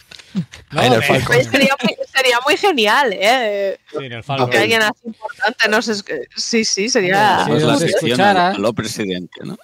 Si nos escuchara, podría decir, oye, que, que os escucho, chavales, no, no os paséis. Si nos escuchara, no habría esta propuesta del Ministerio de Universidades. Eso te iba a decir, eso te iba a decir. Has tenido ocasiones de ligar el tema y, no, pues estaba dejando que terminara. Bueno, está pues, bien, está bien. Sí, Oye, yo solo quería decir una cosa que para, para cerrar una cocha eh, para cerrar el, el, tema del hidrógeno que también hay un geólogo colegiado que se llama John Scue que ha hecho algún artículo sobre el tema del hidrógeno que uno está publicado en Tierra y Tecnología, así que si alguien se lo quiere leer, que, que lo busque también y que ahí podrá ver cositas. Sí, para dar toda esta chapa que he dado yo, es uno de los que me leí, que coste. Aparte del de Science, el ambos. Que, ahí venía contado lo de lo de Aragón, si no me, si no me equivoco. es Joan Escue, que ha sido el, el, presidente del Colegio de Geólogos aquí en, en la delegación de Cataluña y y tiene algún articulillo por ahí. Y ya está. Te dejo que enlaces, va, que lo estabas enlaciando muy bien. Las cortaba ahí y las dejado frío. No, ya había enlazado con lo del Ministerio de Universidades. Lo que iba a decir es que luego Mario me va a pasar todos estos links y los tendréis en las notas del programa. Eh, y quería hacer dos notas con, con lo del petróleo abiótico, que es muy chistosito esto, pero hay bibliografía extensísima sobre todo de los rusos. O sea, que ponéis por Google a navegar y a surfear y es basta, hay libros y fuentes de información varias. Y en Geocastaway, en el número 55, eh, Naufraguito hizo un momento magufo eh, sobre, sobre este tema del origen abiótico del petróleo. Y he buscado... A ver, si, a ver si tendrá que salir Naufraguito a pedir perdón. ¿eh? Perdón. Pues ya perdón, veremos, perdón, ya veremos. perdón. De momento no, de momento no. De momento ahí está.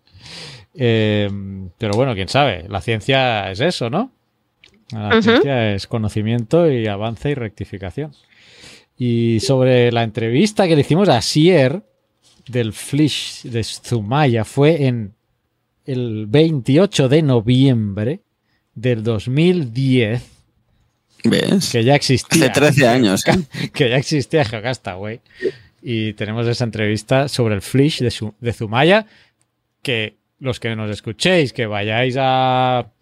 Que vayáis a la geoquedada, y los que no también, pero con los, los que vais con más razón, podéis escuchar pues lo que decía Sier, que ya era. Podéis escuchar la entrevista y también podéis mirar el, el- No sé si aún está disponible el documental en la 2 de... Sí, bueno, no sé si está. Debe estarlo.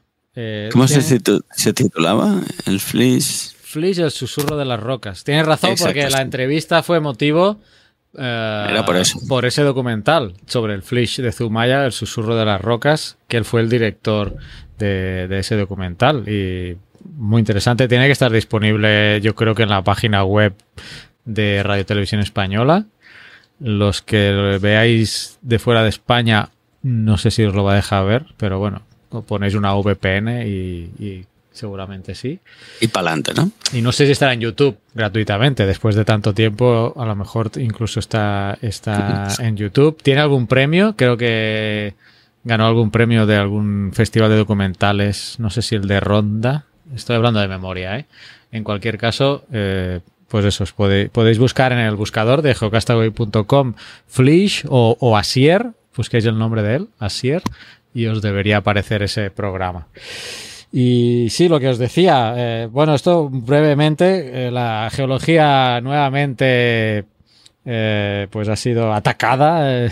ya, este tema es un recurrente ¿no? en el sistema educativo que quieren quitar o reducir las horas o ya en la LOCSE ya estaba así. Bueno, ahora total, ahora se ve que hay un re- decreto, un real decreto propuesto en España donde mm, pues quieren mm, el terminológicamente yo no he podido leer la propuesta del Real Decreto, pero he leído algunas noticias y eh, quieren incluir la geología dentro de otra eh, concepción llamada ciencias, eh, ciencias de la Tierra y, dejarlo así.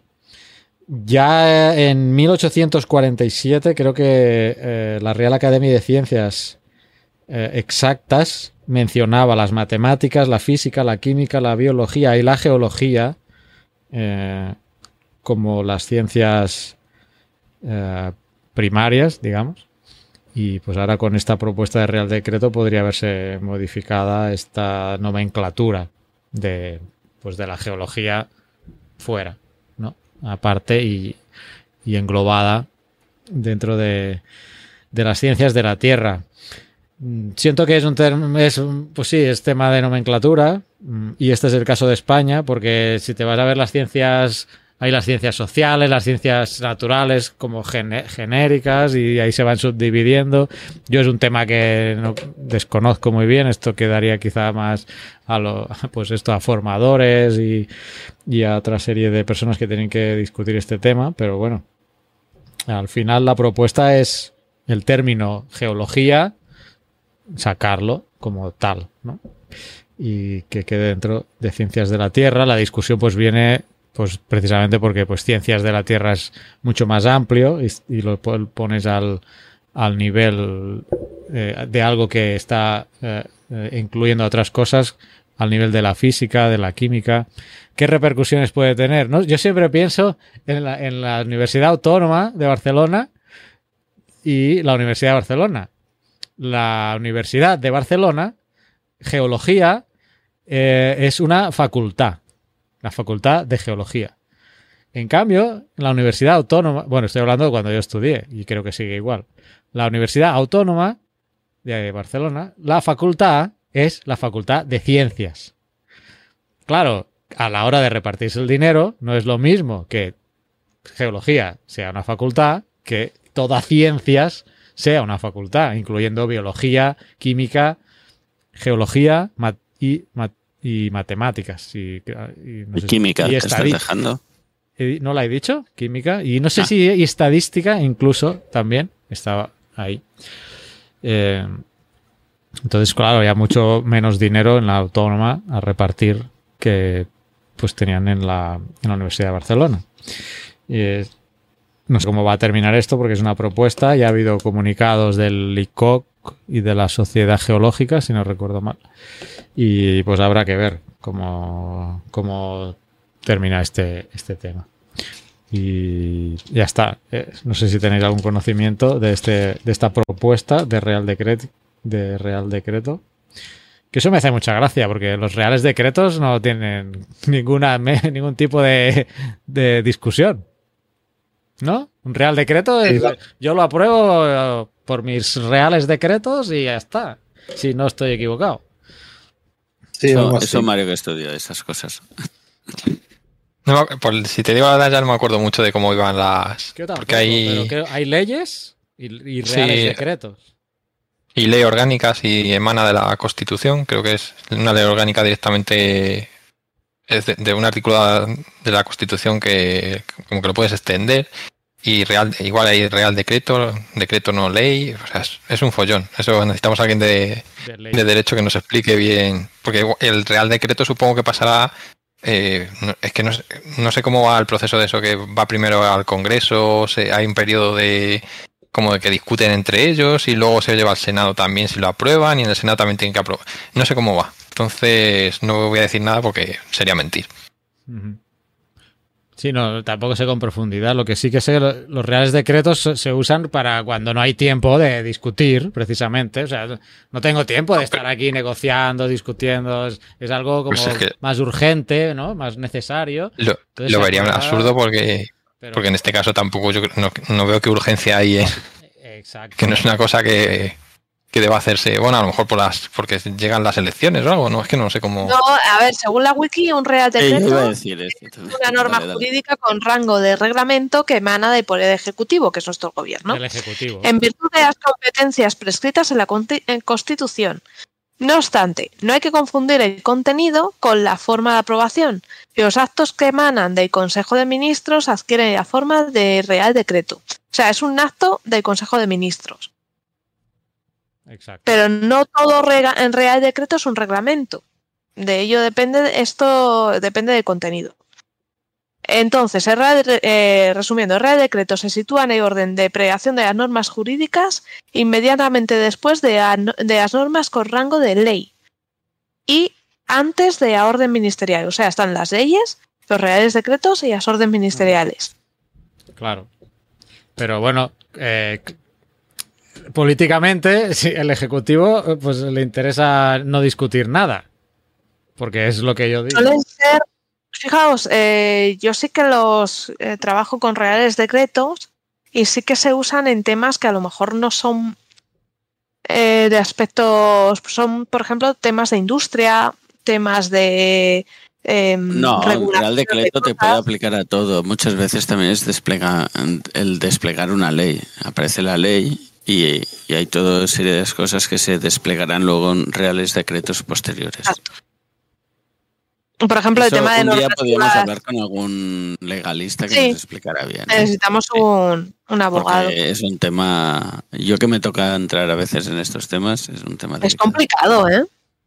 Sí, yo me tuve que pelear igual en, en ambientales con, con, ellos, porque al final todo la normativa va así. Entonces, yo creo que está relacionado con, el tema de la LOSU, porque en la LOSU se habla, que es la nueva ley de, universidades, eh, en la LOSU se habla de, áreas de conocimiento y de, y de campos de no sé qué. Bueno, eh, han cambiado un poco ese tema. Y entonces, claro, mm, eso tiene importancia sobre todo a la hora de, bueno, pues de asignar plazas, de repartir un poco la, eh, qué, tipos de profesores pueden ir a cada, a cada lugar, ¿no? Y a lo mejor está relacionado con eso, no sé. Yo sé que, que, me parece que viene como campo de conocimiento ciencias de la Tierra. El problema de mm. ciencias de la Tierra es siempre el mismo, ¿no? Porque es un nombre muy llamativo, es muy, muy atractivo y te puede parecer muy chulo y, todo lo que tú quieras, pero claro, es un cajón desastre, no es solo geología. ¿eh? Ahí te entra pues de todo, biólogos, geofísicos, mm, químicos, no sé qué, o sea, entra de todo. ¿Y cuál es el problema? Que, nosotros no podemos competir, eh, o sea, la investigación en geología no puede competir con la investigación en otros campos donde mm, tienen publicaciones que van mucho más rápido el proceso de la publicación.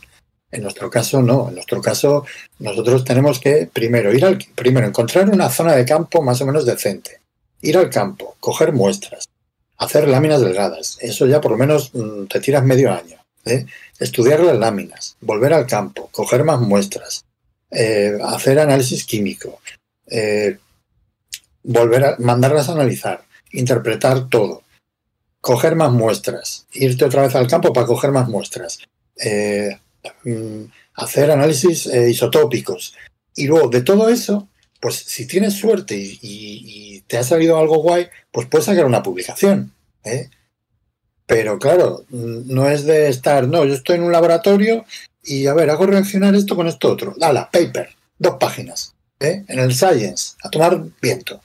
Entonces, claro, mmm, papers de dos páginas que se hacen con la gorra, ¿eh? Más o menos. O sea, no le estoy quitando mérito, pero digo que, llevan mucho menos, digamos, trabajo asociado. ¿eh? Frente a publicaciones de como mínimo 30 páginas, ¿eh? que, puedes estar a lo mejor un año en el proceso simplemente de, publicación, pues es que no tenemos nada que hacer. Entonces, ¿qué ocurre? Que en el momento en el que tú llamas a algo ciencias de la Tierra, desaparecen los geólogos, porque no son capaces de competir por las plazas.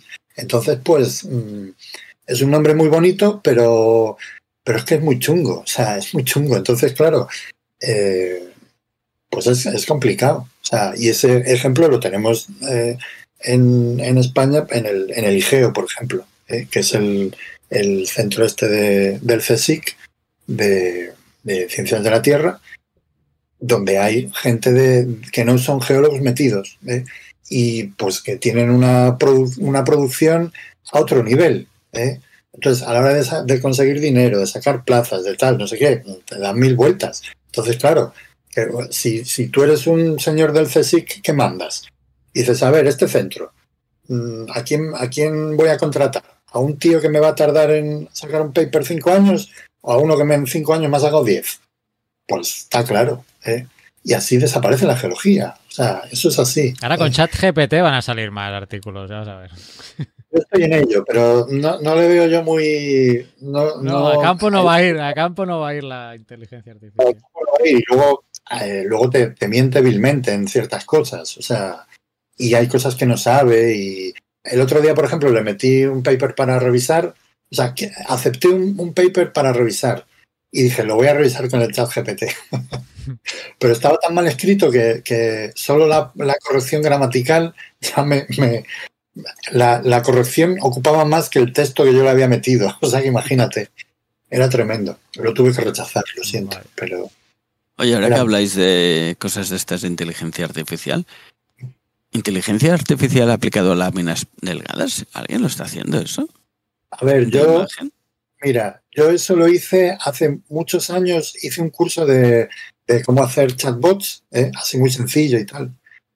Y entonces nos dieron acceso, vamos, nos dieron, nos contaron que había una aplicación de, de Google que era Vision AI, AI, supongo que será Vision, y, y entonces, eh, que era una aplicación que tú le metías una foto y te, sacaba todo. ¿eh? Y dije yo, le voy a meter una lámina delgada a ver qué pasa. ¿eh? Y flipé, flipé. Porque claro, venían varias pestañitas, ¿no? Y, entonces la primera pestañita es reconocimiento de formas. Y ponía animal. Y venía una especie como de, mineral que tenía la forma de un, de un gato. Y decía, esto es un animal. Y yo, vale, bien. Los clavados. ¿eh? Fósil, era un fósil en la lámina. Era mierda, no, pero espérate, espérate, que luego em, descubrí que había más pestañitas. ¿eh? Ay, Dios mío. Y cuando le di a las pestañitas, flipé, porque venía anfibolita, granate, mmm, cuarzo. Esto nos gusta. Eh, roca metamórfica, no sé qué. Y claro, dije yo, no puede ser, o sea, no puede ser. Y eso que era una, era una inteligencia, o sea, no estaba entrenada para reconocer. eso estaba pensando. Entonces, ¿De qué año estás hablando? Pues, ¿qué año pudo ser? A ver, espérate, 2015, wow. 2014, una cosa así. O sea, fue hace, fue hace mucho, ¿eh? Y, o 16, bueno, no sé, fue hace mucho. ¿eh? El caso es que yo desde entonces se lo cuento a los alumnos. Les digo, oye, veréis que existe esto, que sepáis. ¿eh? O sea, que, que en un momento dado eh, alguien, a lo mejor alguno de vosotros, os toca entrenar una inteligencia artificial para enseñarle petrografía. O sea, ¿eh? Y claro, este año ya, con, todo con el chat GPT en clase, imagínate, o sea, ¿eh? ya no me miraban raro, ya, ya me entendían lo que les estaba diciendo, por lo menos. Y, pero yo, yo le veo al chat GPT, por lo menos le veo una, una aplicación muy interesante porque el otro día eh, dije, oye, um, ¿conoces el diagrama FM de Thompson que realizó en 1957? Y me dice, sí, sí, por supuesto. Entonces me lo describió, ¿no? Y dije, vale, pues mira, te voy a dar un análisis químico de una roca, um, calcúlame los parámetros, los parámetros A, F y M. ¿eh? Y entonces pues me le di los análisis y me, y me hizo el cálculo mal, porque no sabe hacerlo, o sea, mal.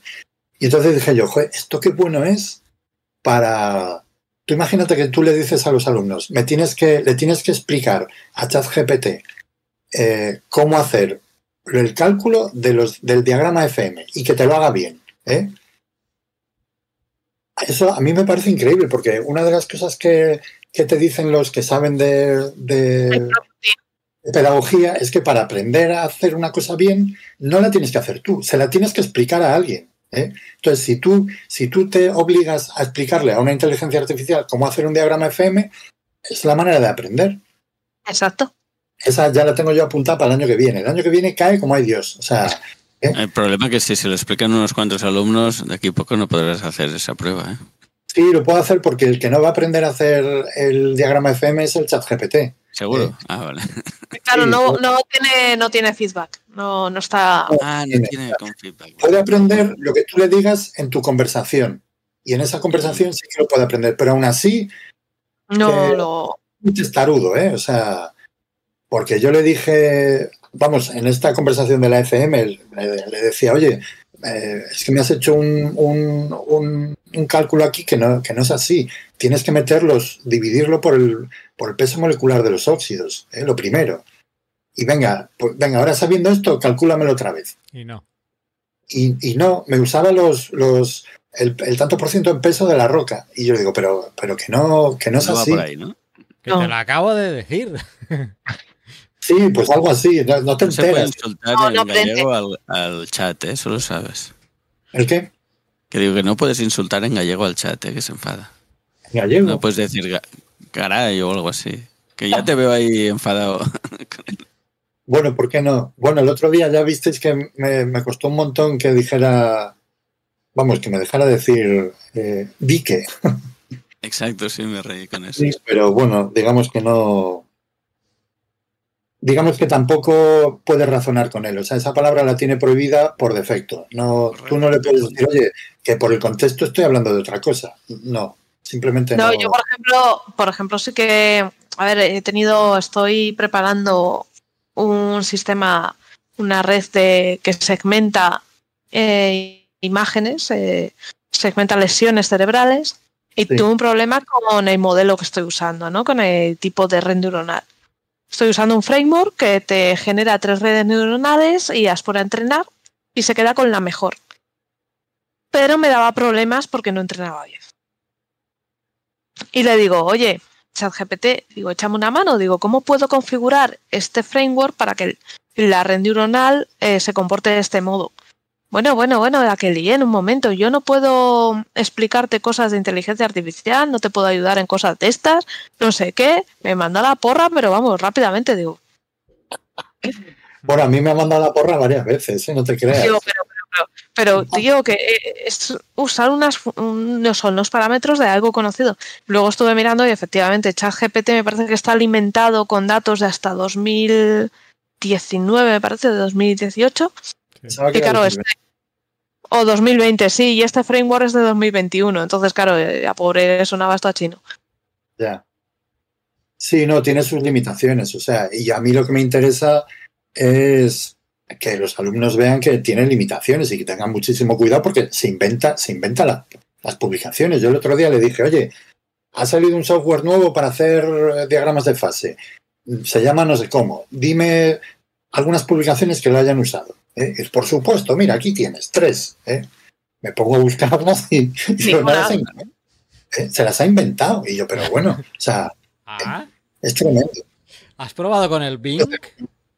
¿Eh? Con la, la, misma inteligencia artificial del chat GPT, pero, la, pero el de Bing, el de Microsoft, el que va incorporado en Edge. Porque este, el de Bing, te cita, te cita la fuente. Ya. Es la diferencia. no, yo no, no buscar a internet, ¿no? ¿Ese? ¿Cómo? Que ese, si no tengo un malentendido, ese sí que le dejan eh, buscar a internet más actual. Sí, habrá que probar varios. Hay también, ahora, Google también ha sacado uno nuevo, ¿no? También sí, la de NERF. Eh, sí, no, BART, BART, se llama. BART. Pero se puede usar en España todavía. Ah, vale. Entonces, decir, ahora está entrando a ver si lo veía, pero veo que no. ¿Y con, con VPN se puede?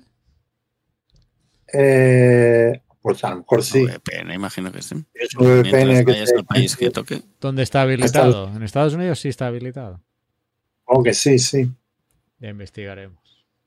A ver qué tal. Pero decía que era una. que iba fatal, ¿eh? Bueno, las malas lenguas. Que estaban en Bragas todavía. O sea, que, todo este tema del chat GPT y el Bing le ha pillado todavía. Entiendo que, eso hace que reaccionen. El Bing mola, ¿eh? Le he preguntado por el, el framework este y me está respondiendo. Dice, sí, sí, dice, mira, este es el artículo de Nature donde explica eh, cómo hacerlo y puedes hacerlo así, aquí te lo explica también en GitHub. Ostras. es menos conversacional, pero te, enlaza muy bien, ¿eh?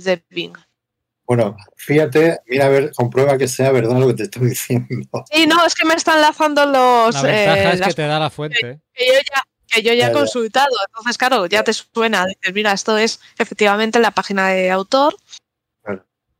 Sí, bueno, en cualquier caso, para investigación, por ejemplo, ahí también nos hablaron, ahora en la Complu están, eh, hay un grupo de trabajo de, profesores de toda la Complutense para ver qué hacemos con la inteligencia artificial, o qué se hace con la inteligencia artificial en, la universidad.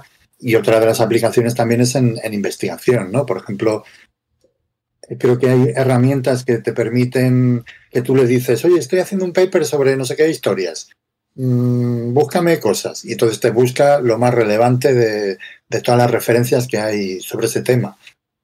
Y, le puedes decir que te haga resúmenes y que, oye, ¿y, cómo enfocarías esto? Cosas por el estilo, ¿no? Que, te, pueden, te pueden ayudar. Y luego también, bueno, las típicas de, que le subes un paper y, y, hablas con el paper, ¿no? De, en fin, en plan, pues eso, dime dime cuáles son tus principales conclusiones, dime cuáles son tus, eh, en fin, eh, de dónde sacas esta idea. ¿Se lo subes en qué? Eh, ¿PDF o le copias el, texto? Sí, lo subes en PDF. ¿Se puede? Y te lo... ¿Sí? sí, Hay aplicaciones que te permiten hacer eso. Ah, vale. por ejemplo, el otro día también, no sé si fue Oscar, fuiste tú que pusiste a un, a uno que, espérate, lo voy a buscar porque lo tengo por aquí, que había hecho una cosa así en catalán. Eh,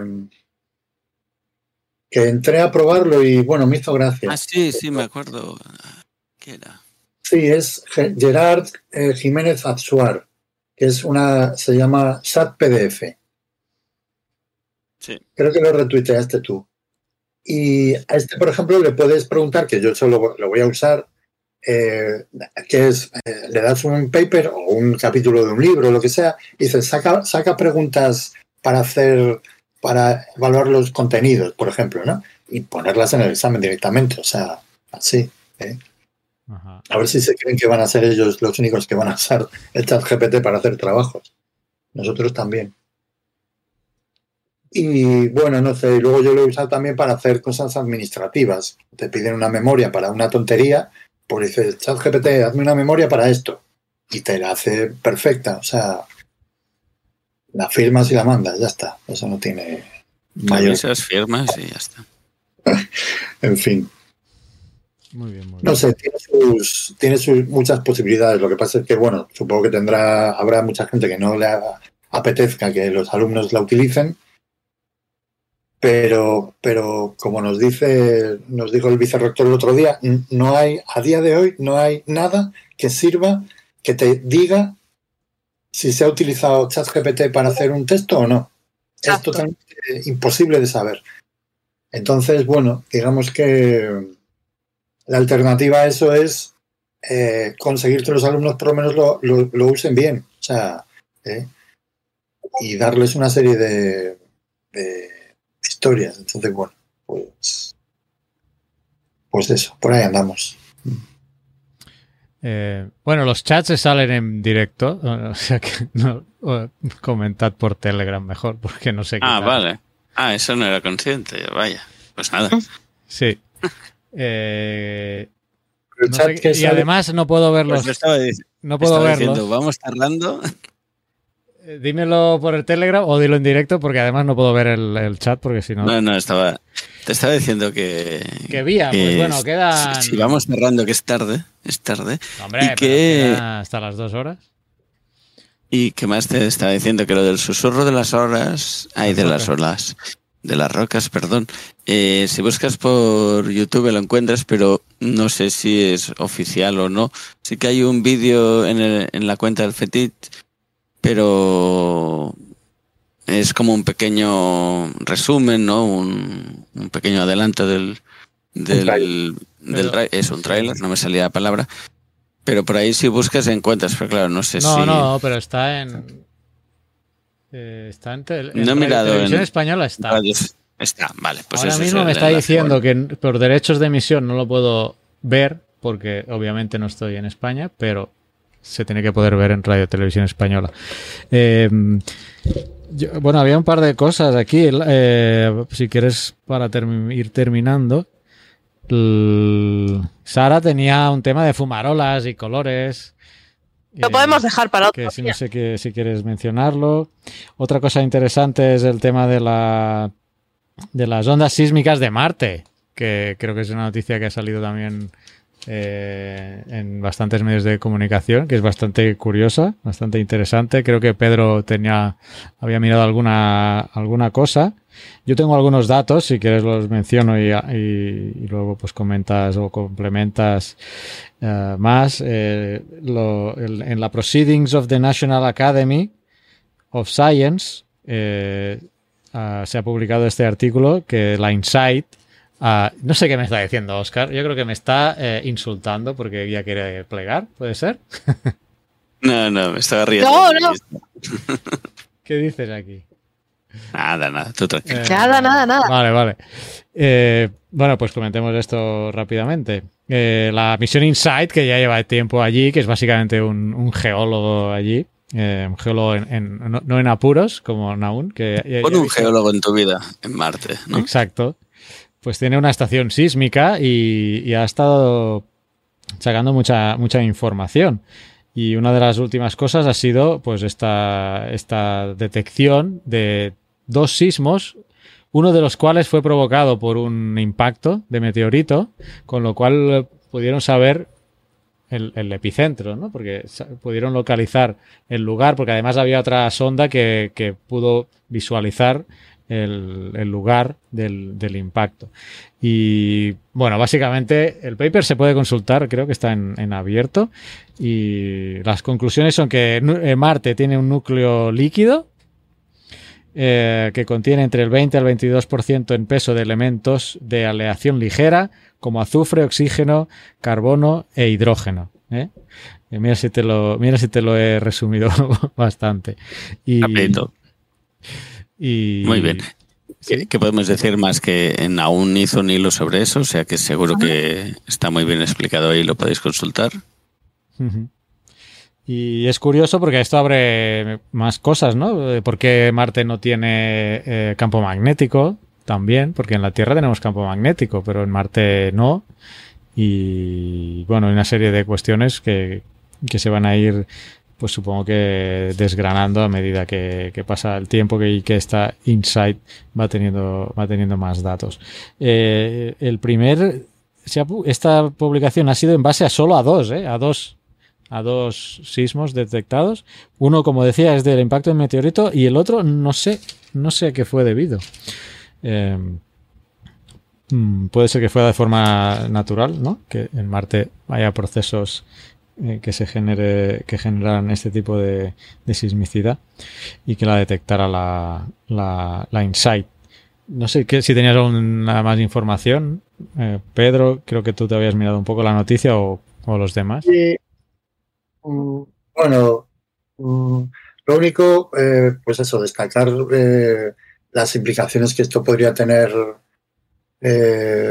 para la posible terraformación de, de Marte y el hecho de que tenga un, un, interior activo, pues eso es siempre, siempre interesante. Y luego es que buscando la noticia me encontré con, con otra del año pasado donde hablaban de, más que del núcleo, hablaban del manto, ¿no? de la posible existencia de una pluma mantélica.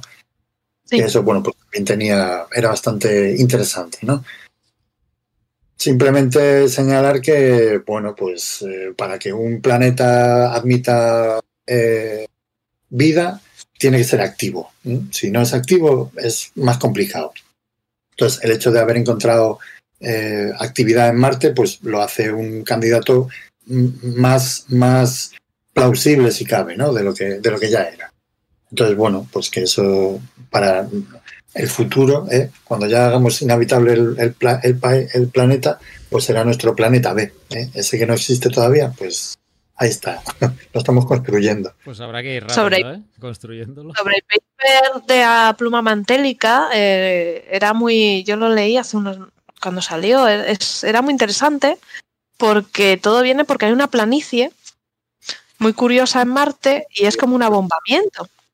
Y se dieron cuenta de eso, de que la Insight estaba detectando como temblores y tal, y manda análisis que está relativamente cerca, y efectivamente esta pluma mantélica hace que haya más actividad en esa zona. Es, es interesante ese abombamiento. Sí. Pues bueno, Marte pues nos va a deparar cosas interesantes en el futuro. Sí, yo creo que, hombre, Marte da mucho, mucho juego, ¿no? Y bueno, la que seguro que sabe de esto es, eh, evidentemente, Laura. Laura también.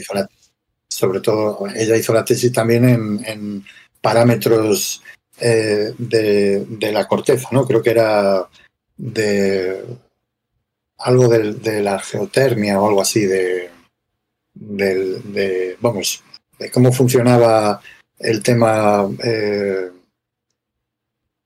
térmico en, Marte, ¿no? Que claro, es muy importante porque a la hora de hacer la interpretación de los, de los sismos, ¿eh? mm, tienes que partir de, o sea, tú, tú sabes, o sea, tú ves la velocidad de las rocas, ¿vale? La velocidad de las, de las ondas, pero para interpretarla bien y los tiempos y todo eso, tienes que saber las propiedades de las rocas. ¿eh? Entonces, claro, en la Tierra nosotros tenemos, pues eso, cuando tenemos cualquier eh, sismo, utilizamos análogos de la propia Tierra, ¿no? Y sabemos más o menos la, eh, sus, parámetros físicos eh, fundamentales, ¿no? A qué velocidad atraviesa las ondas esa, esa, roca, en fin, todo eso. Pero en Marte estamos utilizando lo mismo eh, que en la Tierra. Y es, es, comparable, se puede utilizar. ¿Hasta qué punto todo eso que se está diciendo mm, tiene, tiene sentido o no? Entonces, bueno, digamos que es un tema también polémico, ¿no? Porque hay gente que dice que, pues, que a lo mejor se están eh, saliendo del tiesto, ¿no? Pero bueno, en fin.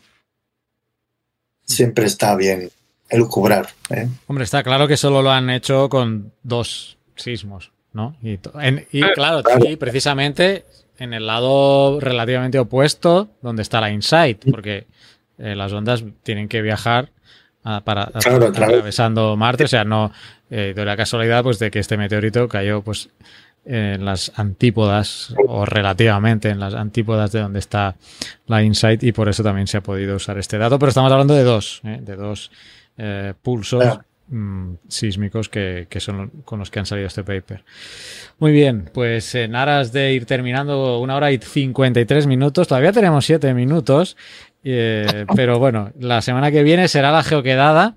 Eh, no sé si va a haber eh, mm, emisión de Geocastaway del podcast. Ah, si hay tiempo, se hará. Si no, no. Y yo, yo quiero comentar una cosa porque... Estoy haciendo que no, ¿eh? Para si alguien no me, está viendo. Sí, los que nos escuchan. Estaba pensando, estamos grabando un podcast también. A veces hago caras y no me acuerdo del podcast. Sí, sí. Iba a comentar lo de la SpaceX, de la Super Heavy, que estalló en el aire, así que ya me quito esto de encima. Eh, Elon Musk está contento de todas formas, mm, está súper alegre de que haya estallado su... Eso sí que es Super Heavy, ¿no? super Heavy. Tenía que haber recorrido, tenía que haber ascendido 150 kilómetros, ascendió 39 y tenía que haber orbitado la Tierra por 90 minutos. Y bueno, ellos consideran un éxito haber despegado lo que pasa que no se desacopló, fallaron motores, no sé cuántos motores llevan. Siete motores, sí, siete motores fallaron. Eh, al inicio, aparte, eh, no se sabe bien, está pendiente aún de investigación, no se sabe bien si fallaron de, al inicio o si hay despegar eh, a plataforma donde de despegue cuando hicieron la primera prueba con la mitad de los motores, de encendido de mitad de los motores, se destruyó bastante. Entonces lo que hicieron fue reforzar con acero. Y Elon Musk, eh, no sé si un día antes o un poquito antes del lanzamiento, dijo, igual esa plataforma es un error. Elon, efectivamente, esa plataforma era un error. Entonces, al, arrancar los, eh, treinta y tantos motores de Raptor, eh, digo, motores Raptor, perdón, eh, ¿Qué pasa? Que toda esa vibración de energía hizo un socavón, levantó piedra, levantó de todo eh, y pudo haber dañado los motores, que a lo mejor de un inicio iban bien, pero con todo ese material que salió eyectado que pudiera haberse roto. Y claro, pudiera haberse dañado y por eso no se entendieron. No se sabe, ¿eh? Estos son suposiciones. Entonces, eso se está investigando. Eh, luego, aparte, a los 40 kilómetros, cuando comenzó la maniobra de desacople, no se desacopló en la primera etapa. Normalmente, digamos que la, está la primera etapa y la segunda etapa lleva sus motores. Entonces lleva unas cámaras ahí y estaban enviando la orden, no se desacoplaba, no se desacoplaba, los motores tampoco encendían. Entonces era un poco una situación un poco fea. Y cuando vieron que, que claro, en la etapa de abajo está preparada, está programada para hacer su desacoplarse y tirar para abajo. O sea, claro, aquello empezó a dar vueltas como loco eh, ya y a perder eh, altura, entonces ya decidieron explotar. De hecho, explotan primero una etapa, luego otra, hay dos explosiones, es muy divertido verlo, pero sí que es una pena. Un tema que no pensamos muchas veces cuando vemos, porque sí que pone un poco los pelos de punta cuando vemos este tipo de lanzamiento, sobre todo donde despega SpaceX, es un parque natural. Este despegue eh, ha lanzado mucho material fuera, ha provocado unas ondas eh, mm, muy fuertes en el suelo, o sea, mucho ruido también, o sea, estamos hablando de que ha afectado a ese parque natural y debería también hacerse en toda esta debería hacerse un poquito revisarse un poquito los estudios de impacto medioambiental de este lanzamiento cascotes a medio kilómetro, coches, ventanas rotas, los vecinos están que trinan, la asociación de aves de la zona, que, y debe haber más, pero de esta lo he leído, ya ha denunciado a la empresa. Eh, es que imaginado. Boca Chica es la zona donde está instalada SpaceX. Aves es un desastre.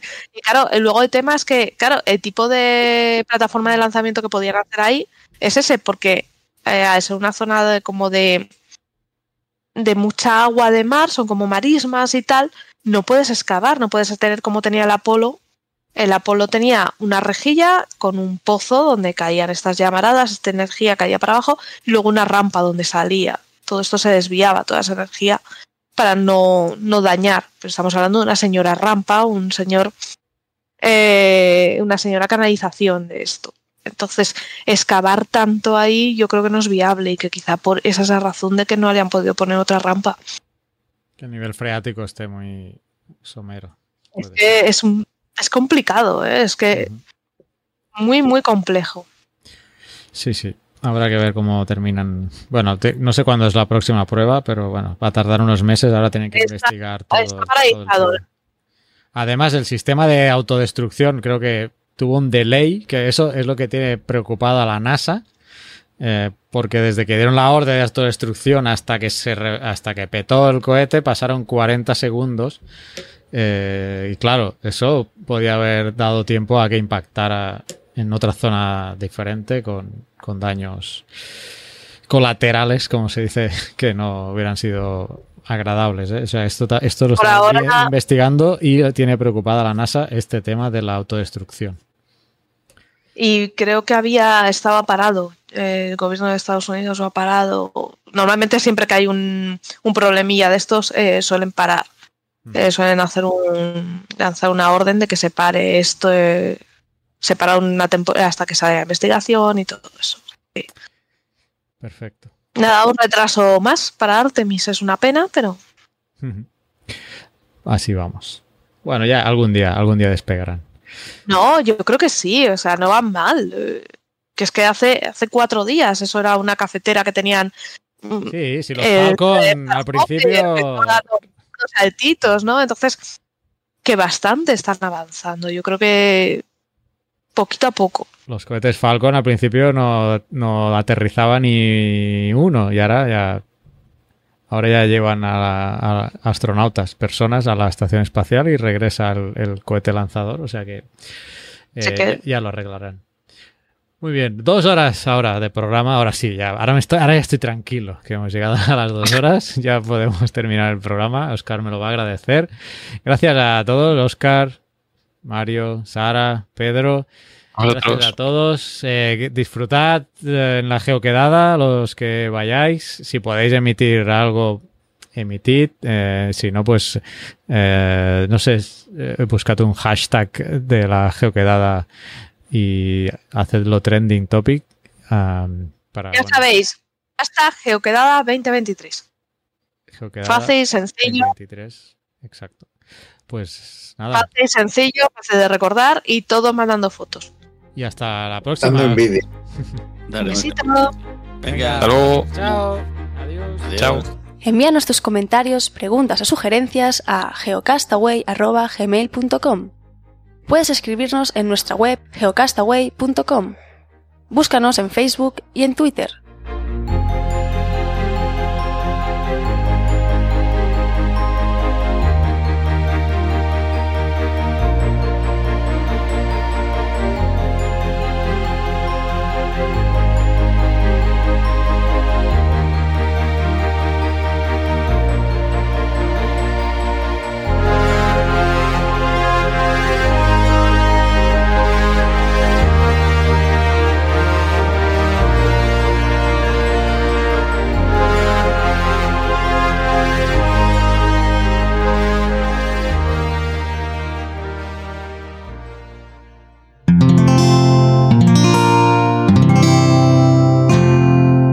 Puedes escuchar más capítulos de este podcast y de todos los que pertenecen a la comunidad Cuonda en cuonda.com.